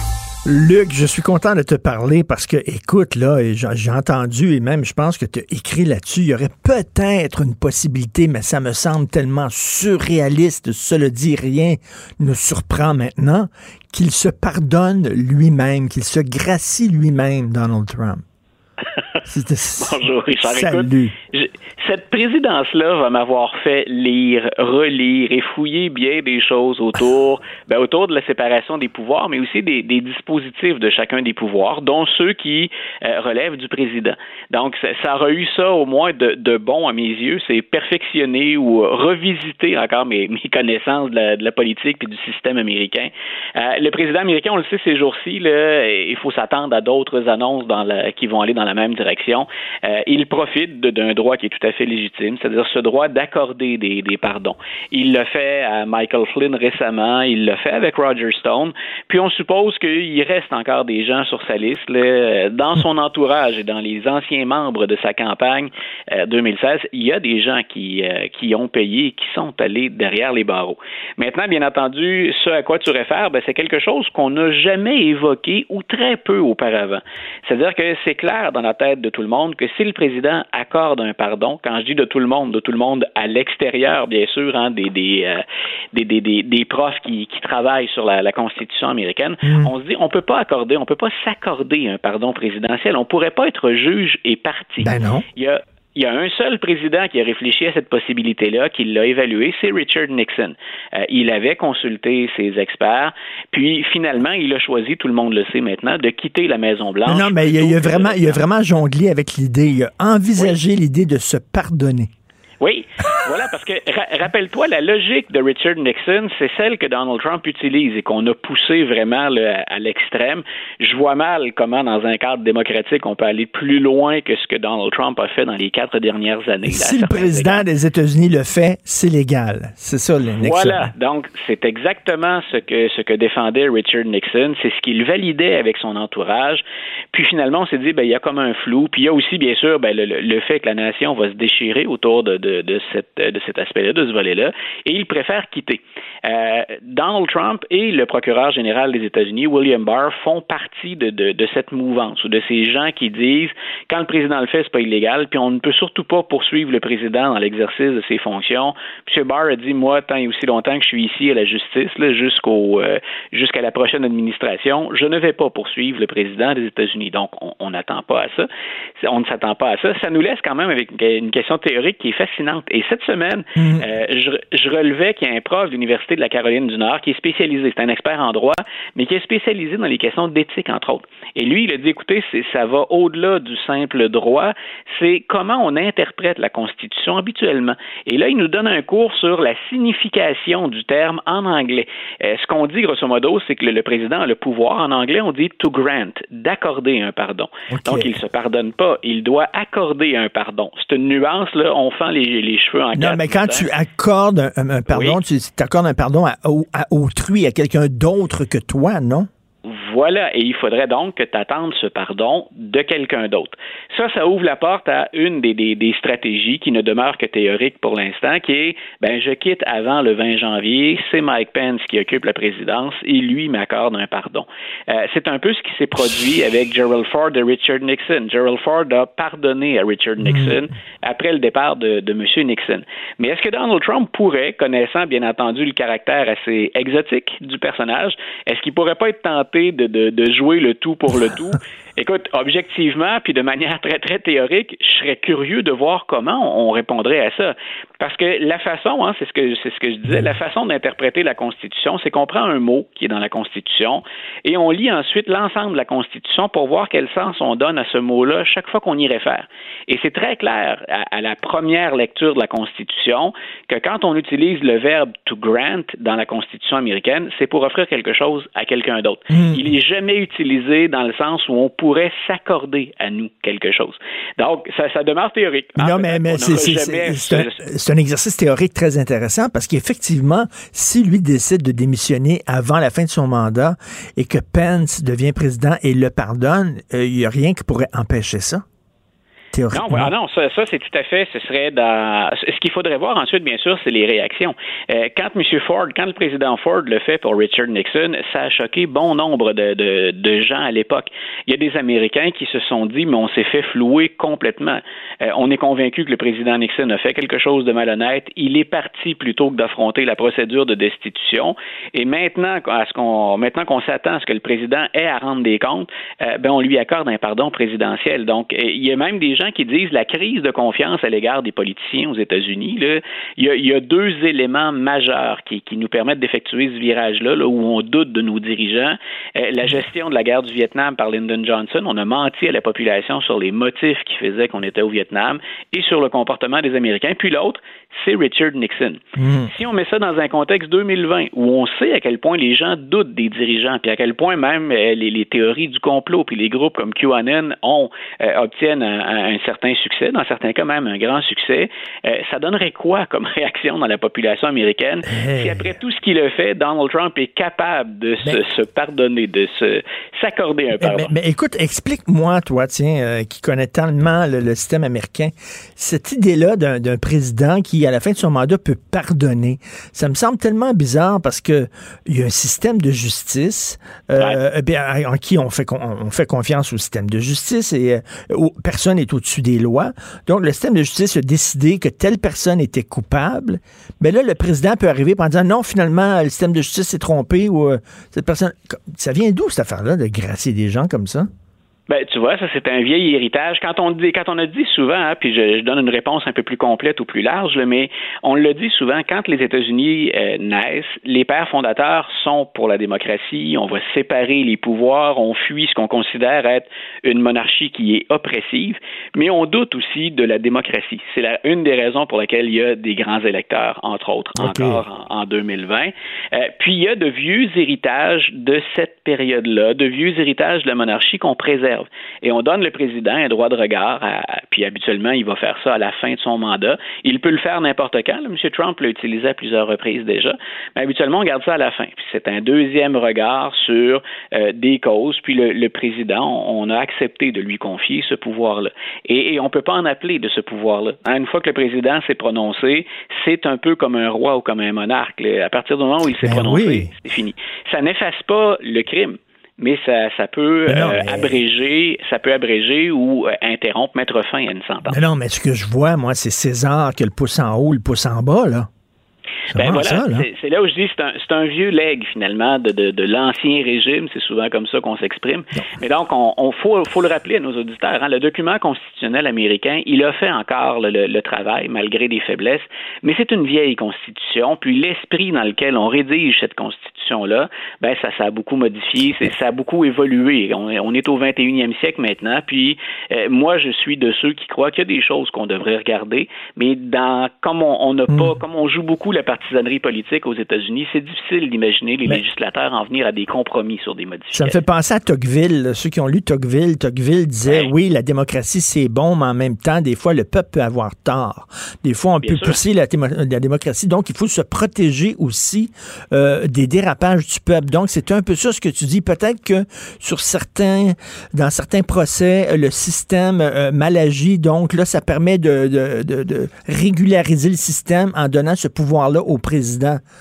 Mais c'est intéressant ce que tu dis, hein, parce que c'est tout un exercice que je fais avec mes étudiants en classe. Je les amène à réfléchir sur euh, la démocratie, puis à faire voir qu'il y a des limites à la démocratie. Hein. Quand on regarde, moi par exemple, puis je ne veux pas m'étendre trop longtemps là-dessus, le cours je l'ai déjà donné, mais euh, quand on pense à la démocratie athénienne, qui est notre premier exemple de démocratie documentée, euh, les philosophes de l'époque, dont Platon, étaient contre la démocratie. Parce que le peuple n'était pas suffisamment éclairé à leurs yeux. Ils préféraient, eux, ce qu'on a appelé plus tard une forme de despotisme ou de monarchie éclairée.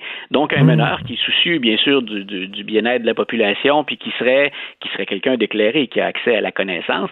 Donc, je leur fais mettre ça un peu dans la balance en disant la démocratie, c'est très exigeant. C'est le régime le plus exigeant pour nous, parce que, en théorie, avant de se prononcer, on va s'informer. Est-ce qu'on le fait toujours? Est-ce qu'on le fait bien? Ben ça, c'est un autre débat. Écoute, autre chose là, qui me jette en bas de ma chaise, puis ça parle encore de constitution, euh, finalement. Euh, on, a voulu, bon, il y, a des gouverneurs et tout ça qui ont voulu euh, limiter les regroupements dans les églises, les regroupements dans les synagogues. On a vu ça, hein? Un mariage récemment, communauté juive assidique, il y avait 5000 personnes, donc on veut limiter. Et là, tu dis, la Cour suprême a dit interdit de limiter euh, les rassemblements dans les euh, lieux de culte. Voilà, ce que la, ce que la Cour suprême a répondu, puis c'est très important parce que la juge qui a fait pencher la balance, on avait quatre votes de chaque côté, s'en prenait un cinquième pour trancher, ils sont neuf, on l'aura compris. Euh, c'est Amy Coney Barrett qui est celle qui euh, que Donald Trump a, a nommée, a placé à la Cour suprême en dernier. Et ce qu'on a fait valoir dans un jugement à cinq contre quatre, c'est la liberté de culte. En fait, on s'en est remis à la Charte des droits puis au Bill of Rights, donc. Et ce qu'on a dit, c'est euh, le gouverneur de l'État de New York. Cuomo, euh, il va trop loin quand il interdit les regroupements à l'intérieur des lieux de culte. Et on dit, il ne le fait pas pour des magasins, hein, il ne le fait pas pour des boutiques. Vous avez le droit mm. d'aller euh, faire vos emplettes, d'aller faire l'épicerie, mm. mais il vous interdit de vous réunir dans des lieux de culte. Alors, ce qu'on a fait valoir là-dessus, c'est cette liberté religieuse. Et ce que j'ai trouvé très intéressant, un, mm. rappelons-le, euh, elle est majoritairement conservatrice, la Cour, et c'est en raison, bien sûr, de l'intervention de, de Donald Trump, trois juges conservateurs. Et ce matin, pour nos auditeurs qui seraient abonnés ou qui se plaisent à lire en anglais, le pape François s'est exprimé sur la même question. Et lui va à l'encontre de finalement ce qu'a dit la juge Amy Coney Barrett. Si vous lisez le pape François dans le New York Times ce matin, lui, ce qu'il dit, c'est euh, on, a le droit de faire ça. Vous ne devriez ah, pas aller vous regrouper là. Quand oui, donc écoute, on a comme deux autorités. Ben, c'est très drôle la, ça. La religion. Ben voilà, on a quelqu'un qui est reconnu pour ses convictions religieuses, la juge Amy Coney Barrett, qui dit non, moi j'y vais avec la liberté de culte. Le pape François, le chef de l'Église catholique, intervient pour dire lui, ben en temps de pandémie, évitez donc de faire ça. Mais ben là, on voit, c'est très intéressant. Et on voit que pour la Cour suprême et la Constitution américaine, la liberté de culte, c'est très, très important. Et c'est ça que Macron ne comprend pas. Macron dit comment ça se fait que aux États-Unis, on soit si critique de ma loi sur la laïcité? C'est parce que dans leur mentalité, la liberté de culte, c'est suprême. Oui, et, ça, ouvre des portes à beaucoup, beaucoup, beaucoup de recours parce que euh, en intégrant Amy Coney Barrett, en faisant changer la balance de la Cour suprême, on s'était déjà exprimé sur cette question-là ou autour de cette question-là. Et une Cour suprême plus progressiste, c'est le juge en chef Stevens qui avait fait pencher la balance cette fois-là, était plus ouverte à autoriser les recours comme euh, celui qu'a utilisé le gouverneur Cuomo. Donc, on, on, voit carrément le changer. Si on est euh, profondément religieux et qu'on associe bien sûr notre vie en société à notre liberté religieuse. On est très content ce matin euh, mm. de, lire le jugement de la juge Amy Coney Barrett. Euh, si bien sûr on va dans, le sens contraire, ben on est profondément déçu. Mais ce que ça nous montre, c'est à quel point les nominations du président Trump ont été importantes et le seront pour de très nombreuses années. Il ben a nommé des juges qui étaient assez jeunes. Mme Barrett n'a pas la cinquantaine encore. Hein. Écoute, c'est sa première, sa première décision?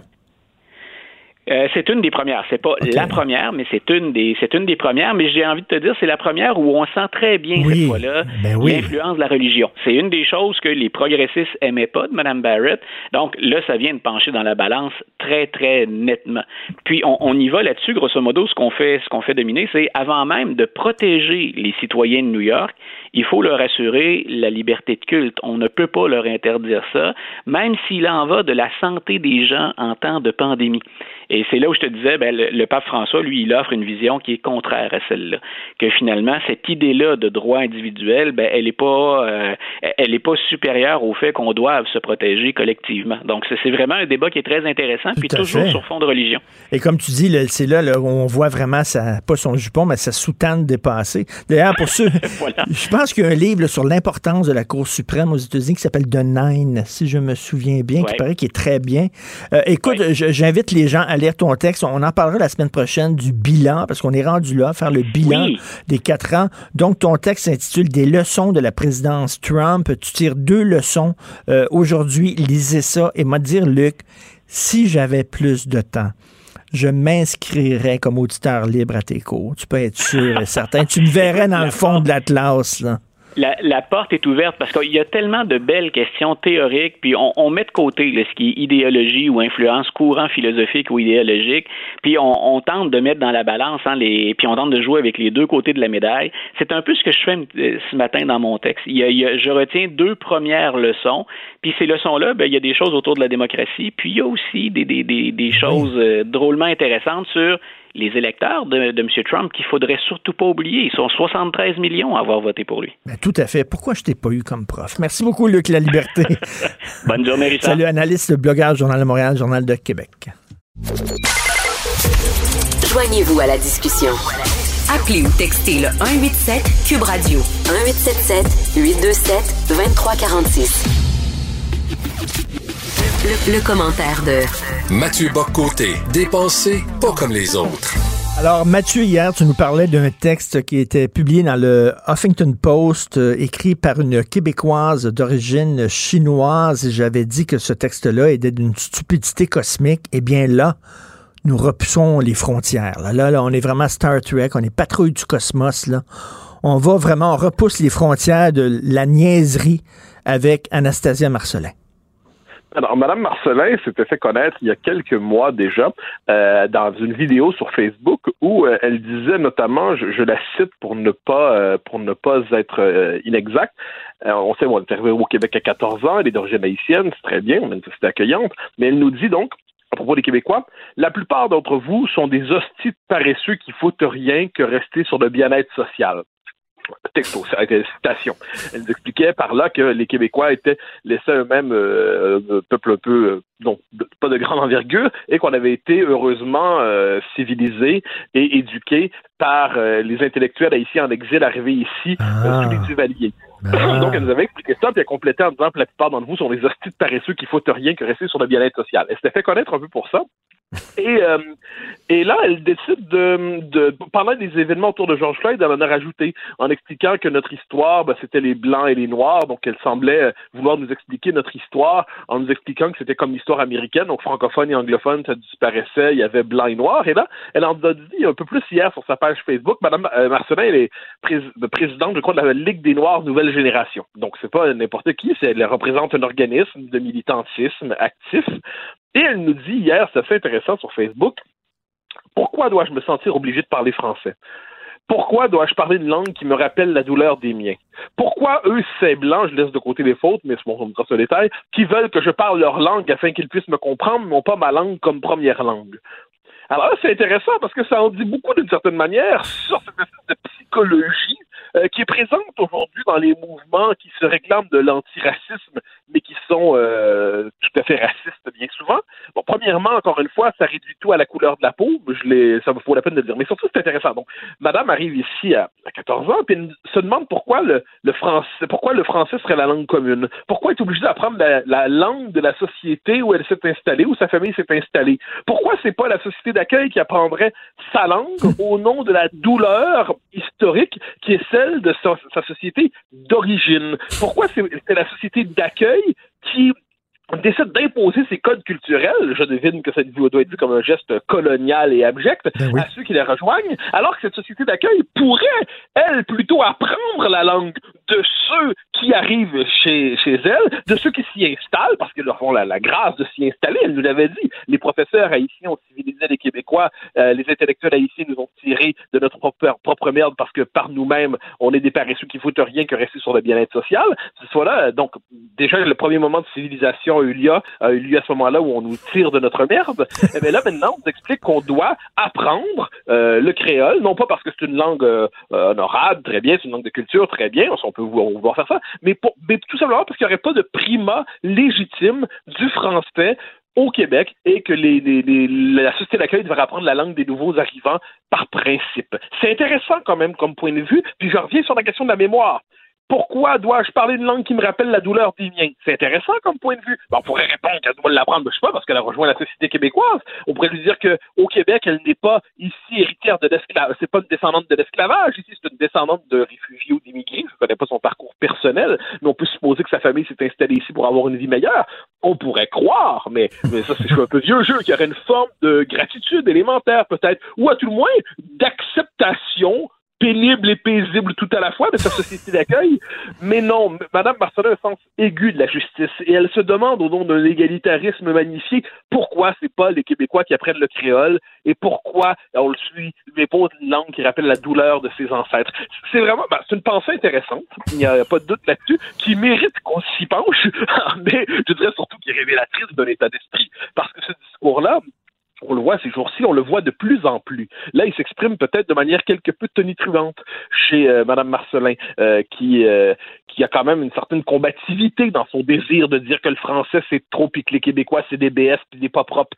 D'accord, c'est son point de vue, elle le dit avec son vocabulaire, mais il en demeure pas moins que c'est un point de vue qui est plus répandu qu'on ne le croit. Il peut s'exprimer avec la, la, la douceur de Madame Lee hier, qui nous expliquait justement que ce qui l'embêtait à Montréal, c'est franchement c'est qu'il y a trop Québécois francophones dans. S'il y en avait moins, ce serait mieux, non? Ce serait plus ouvert, ce serait plus ouvert. Mais elle préfère quand même retourner en Asie parce que là, elle est avec des gens qui lui ressemble, puis elle goûte les plaisirs de l'homogénéité ethnique et raciale. C'est son point de vue. Aujourd'hui, on nous explique qu'on devrait euh, apprendre le créole pour être véritablement égalitaire. Et pourquoi elle apprendrait le français, passer la langue issue de la douleur chez elle? Tout cela est très intéressant parce que ça nous en dit finalement beaucoup sur les effets ravageurs du multiculturalisme, de, du racialisme, de l'américanisation des esprits sur des gens qui manifestement ne se voient pas au Québec comme des gens qui font leur vie ici, mais qui veulent déloger le bois mort que sont les Québécois francophones qui devraient se tasser pour connaître une société nouvelle. Il fut un temps où les ignorants avaient honte de leur ignorance et étaient plutôt discrets dans les discussions publiques parce qu'ils savaient que, bon, ils avaient beaucoup de trous dans leur culture et donc ils prenaient leurs trous. Aujourd'hui, les gens ignorants sont fiers de leur ignorance, la brandissent, ont des micros, son texte est bourré de fautes et en plus, elle associe la langue française au blanc. Et là, ça nous ramène à cette obsession qu'ils ont, les, les antiracistes, de tout ramener à la race. Et je te jure, là, on pourrait avoir une discussion sur les ongles incarnés et elle ramènerait ça à la race. Ben, en fait, ce qui est, je, le documente pour un bouquin sur lequel je travaille ce temps-ci, c'est cette espèce d'obsession racialiste. Et là, on apprend, par exemple, que le racisme s'est glissé jusque dans les mathématiques. Ah, ça, c'est je cherche, je cherche comment 2 plus 2 égale 4, peut-être d'une manière ou de l'autre, une manifestation de racisme. On nous dit toutefois, on nous dit toutefois, dans les milieux de l'antiracisme racialiste, que la, ça, ça c'est pas moi qui le dis parce que je trouve que c'est délirant de dire ça. On nous dit que, par exemple, la famille nucléaire, la rationalité et la quête scientifique seraient propres à la culture blanche. L'universalité d'ailleurs aussi. Là, moi, je tombe par terre. Parce que moi qui, étant un universaliste véritable, j'aurais jamais l'idée sotte et aberrante de dire que l'objectivité, la raison, la science, c'est blanc. Bien sûr que non. C'est qu'on manque fou de dire ça. C'est insensé, mais ça, l'antiracisme racialiste trouve le moyen de, euh, puis, euh, de, faire finalement de marqueurs universels des marqueurs de, euh, propres au racisme occidental. On nous dit aussi que la, la physique est raciste, ça faut pas l'oublier, et la musique classique la musique classique est raciste. Euh, euh, on peut faire une longue liste de choses. En, gros, nous sommes ontologiquement coupables de par la couleur de notre peau. Exactement. Et écoute, elle dit, elle parle du français et elle dit, on sait qu'elle est haïtienne, elle parle créole, elle parle du français, elle dit cette langue n'est pas et ne sera jamais la mienne. La langue française ne sera jamais ma langue. Je veux rappeler à Mme Marcelin que Denis Laferrière est haïtien, qui parlait créole et qui est à l'Académie française, maudite niaiseuse. Alors, c'est particulier parce que Mme Marcelin, là-dessus, en plus, donc, elle décide de, c'est très bizarre, de racialiser les langues, mais euh, doit-elle, peut-être ne le sait-elle pas, parce qu'on ne peut pas tout savoir, que quand même une partie de la francophonie joue son, son avenir en Afrique aujourd'hui, soit dit en passant, que le français est aussi langue d'émancipation, et à moins de considérer, à moins de considérer triste finalement, il n'y a de langue que par la couleur de la peau, il n'y a de peau liée à la langue, et ainsi de suite, on est condamné à une forme d'étanchéité culturelle définitive, eh bien, peut-être pourrait-elle se dire que c'est justement dans le français, par le français, pas seulement par le français, qu'il euh, y a eu une relation particulière qui s'est créée entre Haïti et le Québec, que les Québécois étaient jusqu'à tout récemment, puis le sont encore, j'en suis convaincu, assez fiers de leur relation avec Haïti. Mais c'est difficile, euh, quelquefois, pour la qualité d'une relation, quand des gens nous expliquent euh, qu'ils se prennent pour des leaders dans leur communauté, que, finalement, nous sommes de trop ici, euh, qui nous expliquent que nous sommes des, des racistes, et parce qu'on est toujours des racistes, et qui considèrent, et ça je pense que c'est important de le dire, qui considèrent que toute critique de leur discours, c'est du racisme. Euh, on, voit ça, c'est assez particulier. Donc, euh, Madame Marcelin, quand on la critique, elle dit que c'est du racisme. Parce qu'on critique, euh, ou c'est même du sexisme, qu'on critique une femme noire, donc c'est du racisme et du sexisme. Dois-je comprendre que la critique doit être réservée à certaines catégories de la population et d'autres peuvent s'en exempter par leur couleur de la peau ou leur, ou leur sexe? C'est assez intéressant comme point de vue. Autrement dit, on peut dire ce qu'on veut, n'importe quoi, n'importe comment. Insulter les Québécois francophones, vomir sur notre histoire. On peut faire tout ça. Et quand on critique la personne, on est victime de racisme. Mais ça, c'est génial quand même. Ça, c'est euh, pile, je gagne, ben oui, euh, exactement. elle, dit, je veux pas me soumettre aux Blancs. Donc, lorsqu'on veut que euh, les immigrants parlent notre langue, on est finalement oncle Tom et on les, on veut imposer, on est des, suprémacistes blancs parce qu'on veut qu'ils parlent français. Mais c'est tellement niaiseux. Oui, oui, mais alors si c'était que niaiseux, euh, on lui accorderait pas autant de temps aujourd'hui. Si, si on en parle, c'est parce que c'est un discours qui s'étend de plus en plus. Moi, c'est ça qui m'effraie. Si c'était que les discours intelligents qui traversaient l'histoire des peuples, euh, on pourrait se contenter de les étudier euh, euh, tranquillement dans nos cabinets en lisant en paix. Le problème, c'est que les discours les plus aberrants peuvent quelquefois gagner en, euh, en, écho dans une société. On est quand même dans une société qui considère aujourd'hui que la différence, euh, la différence sexuée dans l'humanité est une construction transphobe. On est quand même, on est rendu là. Euh, il y a des idées qui, il y a 5 ans, 10 ans, 15 ans, mais il y a même 2-3 ans, pouvaient nous sembler inconcevables, qui passent aujourd'hui, pardon, qui passent aujourd'hui pour la nouvelle norme dans nos sociétés.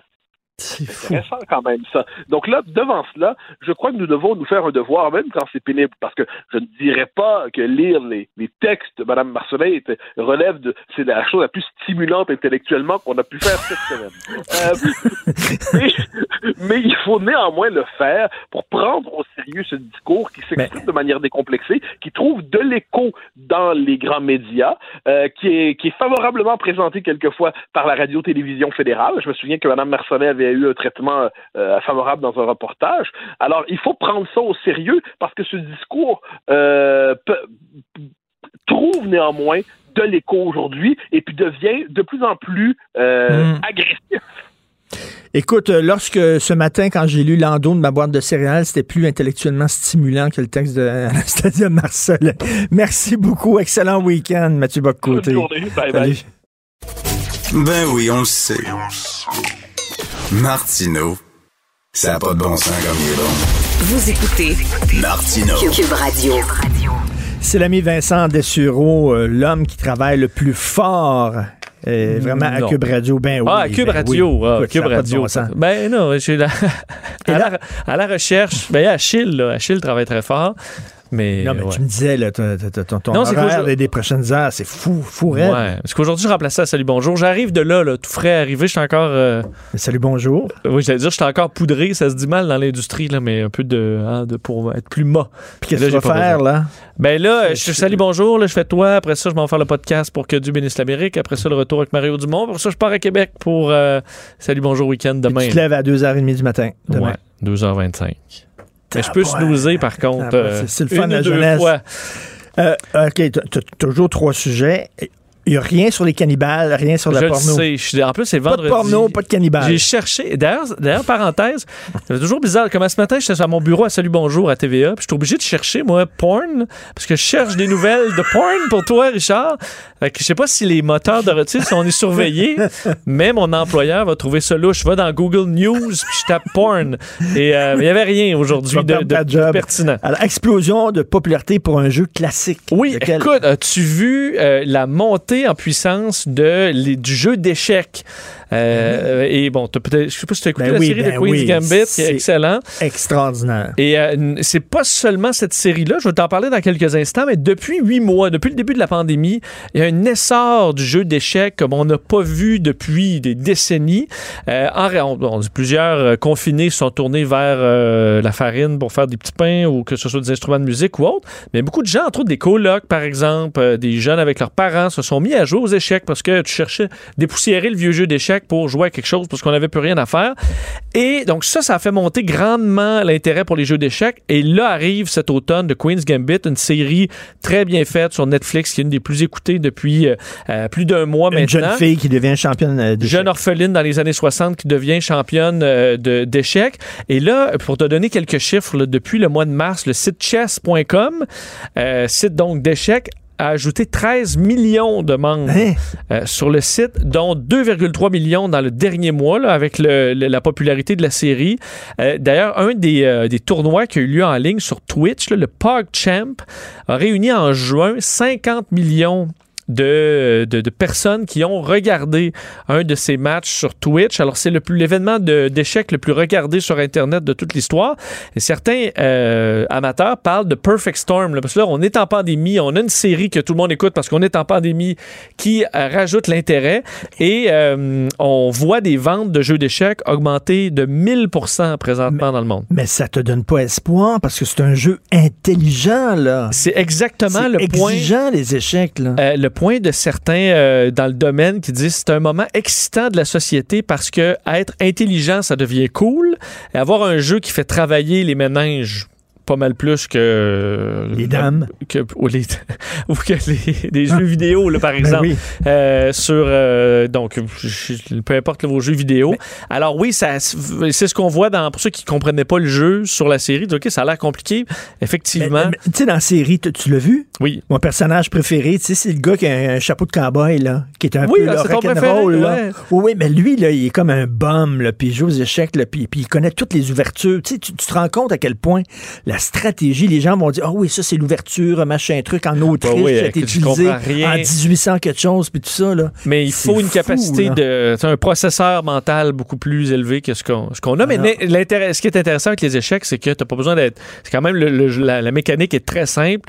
C'est qu'après, tu as une infinie de possibilités qui permet d'avoir des stratégies Les- très évoluées. Achille adore ce personnage-là aussi, hein, avec le, le chapeau Ah ouais? de cowboy, là.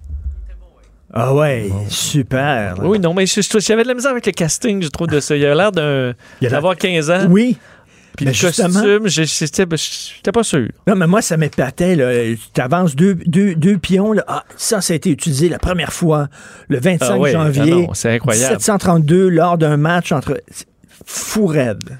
Comme qui, je me souviens que quand j'étais plus jeune, il y avait Kasparov, hein, on parlait toujours de Kasparov, mais là, le champion d'échecs, on, on me semble on le, on le connaît moins qu'à l'époque. Aucune idée. Je peux pas te le dire. Alors, l'éco-anxiété toujours en hausse. Richard, est-ce que, est-ce que t'as- est-ce que tu regrettes d'avoir fait des enfants parce que à cause de leur empreinte carbone?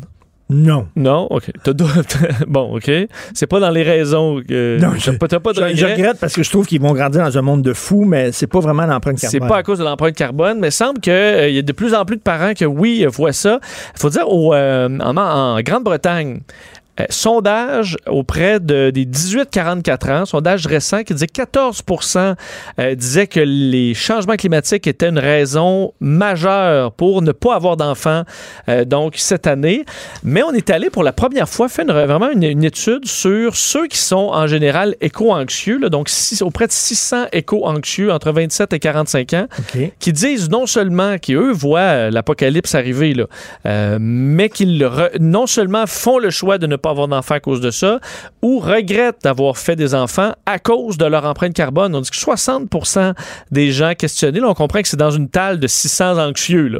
Alors, ça représente pas la population en général, mais quand même, 60 d'entre eux euh, disaient qu'ils sont inquiets de la- de de l'empreinte carbone de, leur, euh, Leurs enfants. de leurs enfants et euh, se questionnent à savoir est-ce que c'est une bonne idée de, de les faire à cause de ça.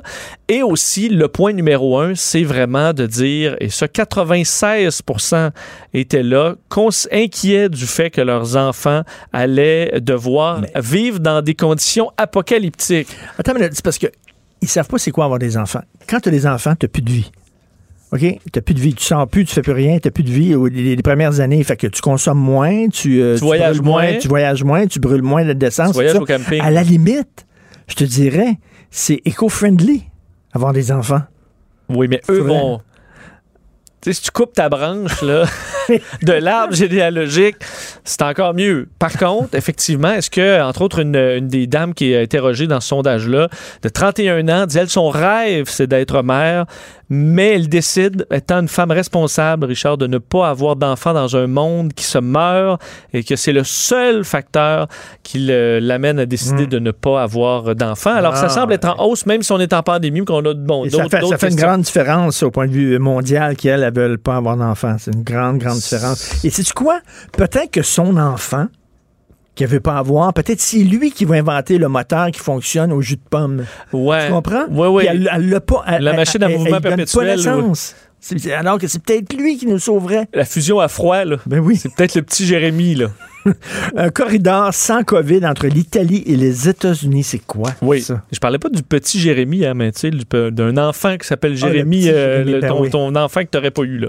Euh, donc, en Europe, euh, Richard, on, évidemment, le- on a le même problème que la COVID qu'aux États-Unis, mais de plus en plus, on travaille, on fait déjà cette expérience-là au Canada en projet pilote, mais là, on va le faire aux États-Unis à partir de décembre entre des villes américaines et des villes italiennes où on fait des corridors qu'on appelle corridors corridor sans COVID, mais il y a de la COVID. C'est que c'est un corridor où si tu pars, par exemple, de l'aéroport euh, d'Atlanta vers l'aéroport Fiumicino à Rome, tu n'as pas à faire le 14 jours de confinement parce Pourquoi? que tu as, besoin l'entente là. l'entente euh, c'est que tu quatre- 48 heures avant ton départ tu fais un test et à l'arrivée à l'aéroport en Italie tu fais un test et là si tout ça est négatif Ben, tu pourquoi on fait promener- pas ça?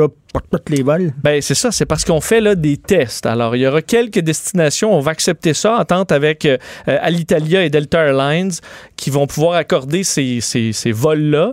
Et si ça fonctionne bien, on fait le même test au, euh, au Canada, le très restreint dans l'ouest, avec des réponses qu'on aura cet été. Tu peux débarquer en Italie à Rome, puis t'as pas besoin Mais de là, tu dois attendre le résultat de ton test, mais c'est 30 minutes là-bas parce que c'est les tests là, euh, antigéniques rapides. Wow. Et après ça, tu es libre. Ce serait-tu pas extraordinaire? Le problème, c'est que l'essai au Canada, on disait des réponses cet été, mais on espère que cet été, on puisse déjà être plutôt à Ben là, être oui. vacciné puis passer à Ben autre oui. chose. Mais euh, présentement, donc, on fera ces tests-là pour les Américains et les Italiens. Donc, si ça passe, si ça passe bien, on pourrait Ben, peut-être éventuellement ben, tu dis se remettre à vacciné, voyager. le monde entier va être vacciné, mais sauf les Canadiens. Ouais, les- mais si tout le monde est vacciné, Les sauf nous, on est vaccinés en 2023. C'est les autres pays qui vont nous, nous, protéger. protéger. Nous protéger. Hein? C'est vrai que c'est pas beaucoup de doses. hein. Merci beaucoup. Merci, Richard. Merci. Mais on va se contaminer entre nous. C'est ça, là. C'est comme l'herpès. C'est comme là, à un moment donné, tout le monde couche ensemble, puis tout le monde se contamine. Si le monde entier est vacciné, puis nous autres, on ne l'est pas. Il s'est réveillé tard, il n'y a pas le temps d'enlever son pyjama. Ouais, non. Ah, tout... T'as-tu encore magasiné chez Morse? Y avait-tu encore des soldes? Comme ça, hein? Quand ça coûte pas cher. Tip-top. C'est une autre époque.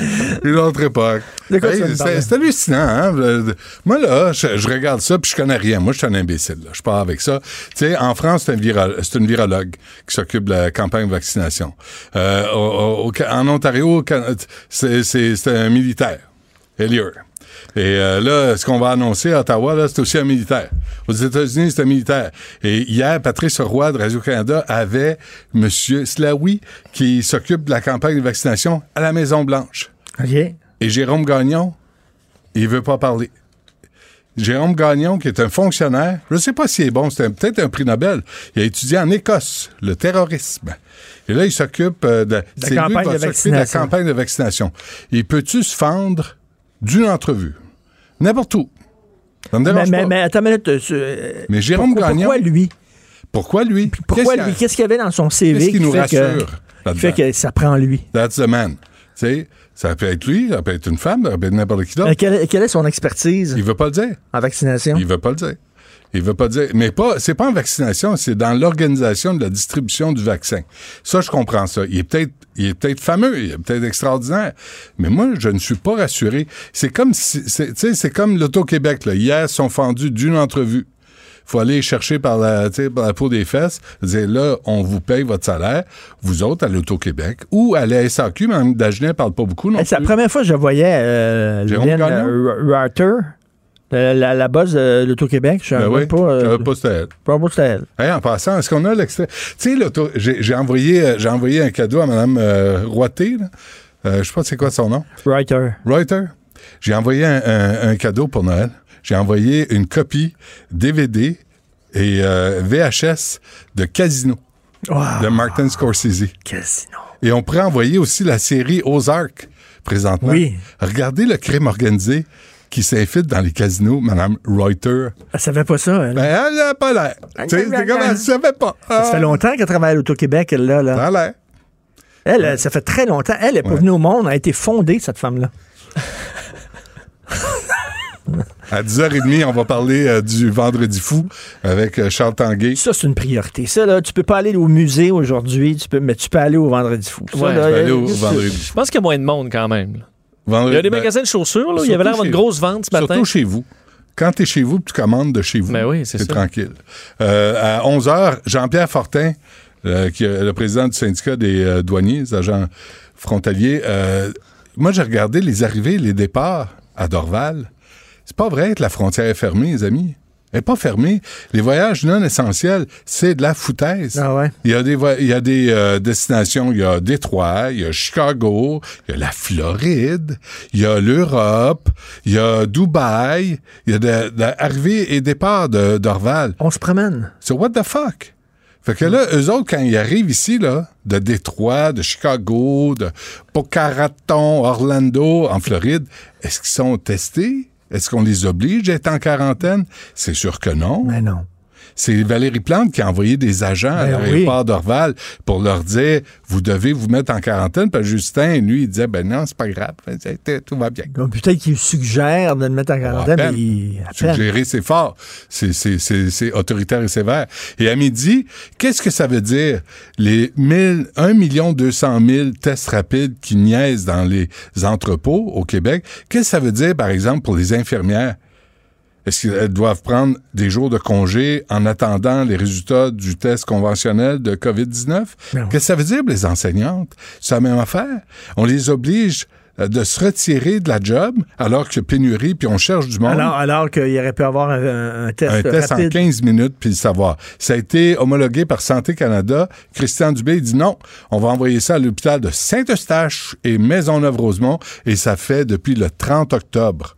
Pas deux jours, pas trois jours, ça fait presque un mois. C'est excellent, ça.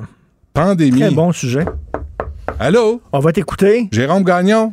Puis euh, il, va, quelqu'un? il va être relax parce qu'il y a tout, comme ça, son haut de pyjama. Non, j'ai ma doux, chemise doux. verte à carreaux. Ah, t'as l'air bien. bien là-dedans. Oui. Tu je vais t'en offrir une à Noël. Une caresse pour le corps. C'est absolument une caresse pour le corps et ça, ça te lance pour ta journée. Mais par exemple, tu regarderais tes jeans pour, pouvoir, tu sais. Pour me, me donner Le haut paquet. est relax. Le haut relax. Mais en bas, Le, le- tu prends en main. contraint. Ça contraint en bas. Parce que si c'est pas contraint, ça vire fou cette affaire-là. fait que faut le garder. Ça va partout. À sa place. Ça se ouais. promène. Casino, Martin Scorsese Ozark. Si vous voulez comprendre, Mme Breuter, comment ça marche un casino, Casino, quand, le crime organisé. quand il met la tête du gars dans le vice grip, Ah, puis qu'il sert, puis son œil fait pop. ah, des heures de plaisir. tu. Des heures de plaisir. On rit, on pleure, on danse. Merci beaucoup à Hugo Veilleux, à la recherche Maud de Comment il va, Boutet. Hugo? Ça fait Merci longtemps beaucoup. vu. Il va très bien. Bon, tant mieux. Achille Moinet, merci beaucoup. Tant- Es-tu encore? Ah, t'es là. T'es encore là. Je t'inquiète.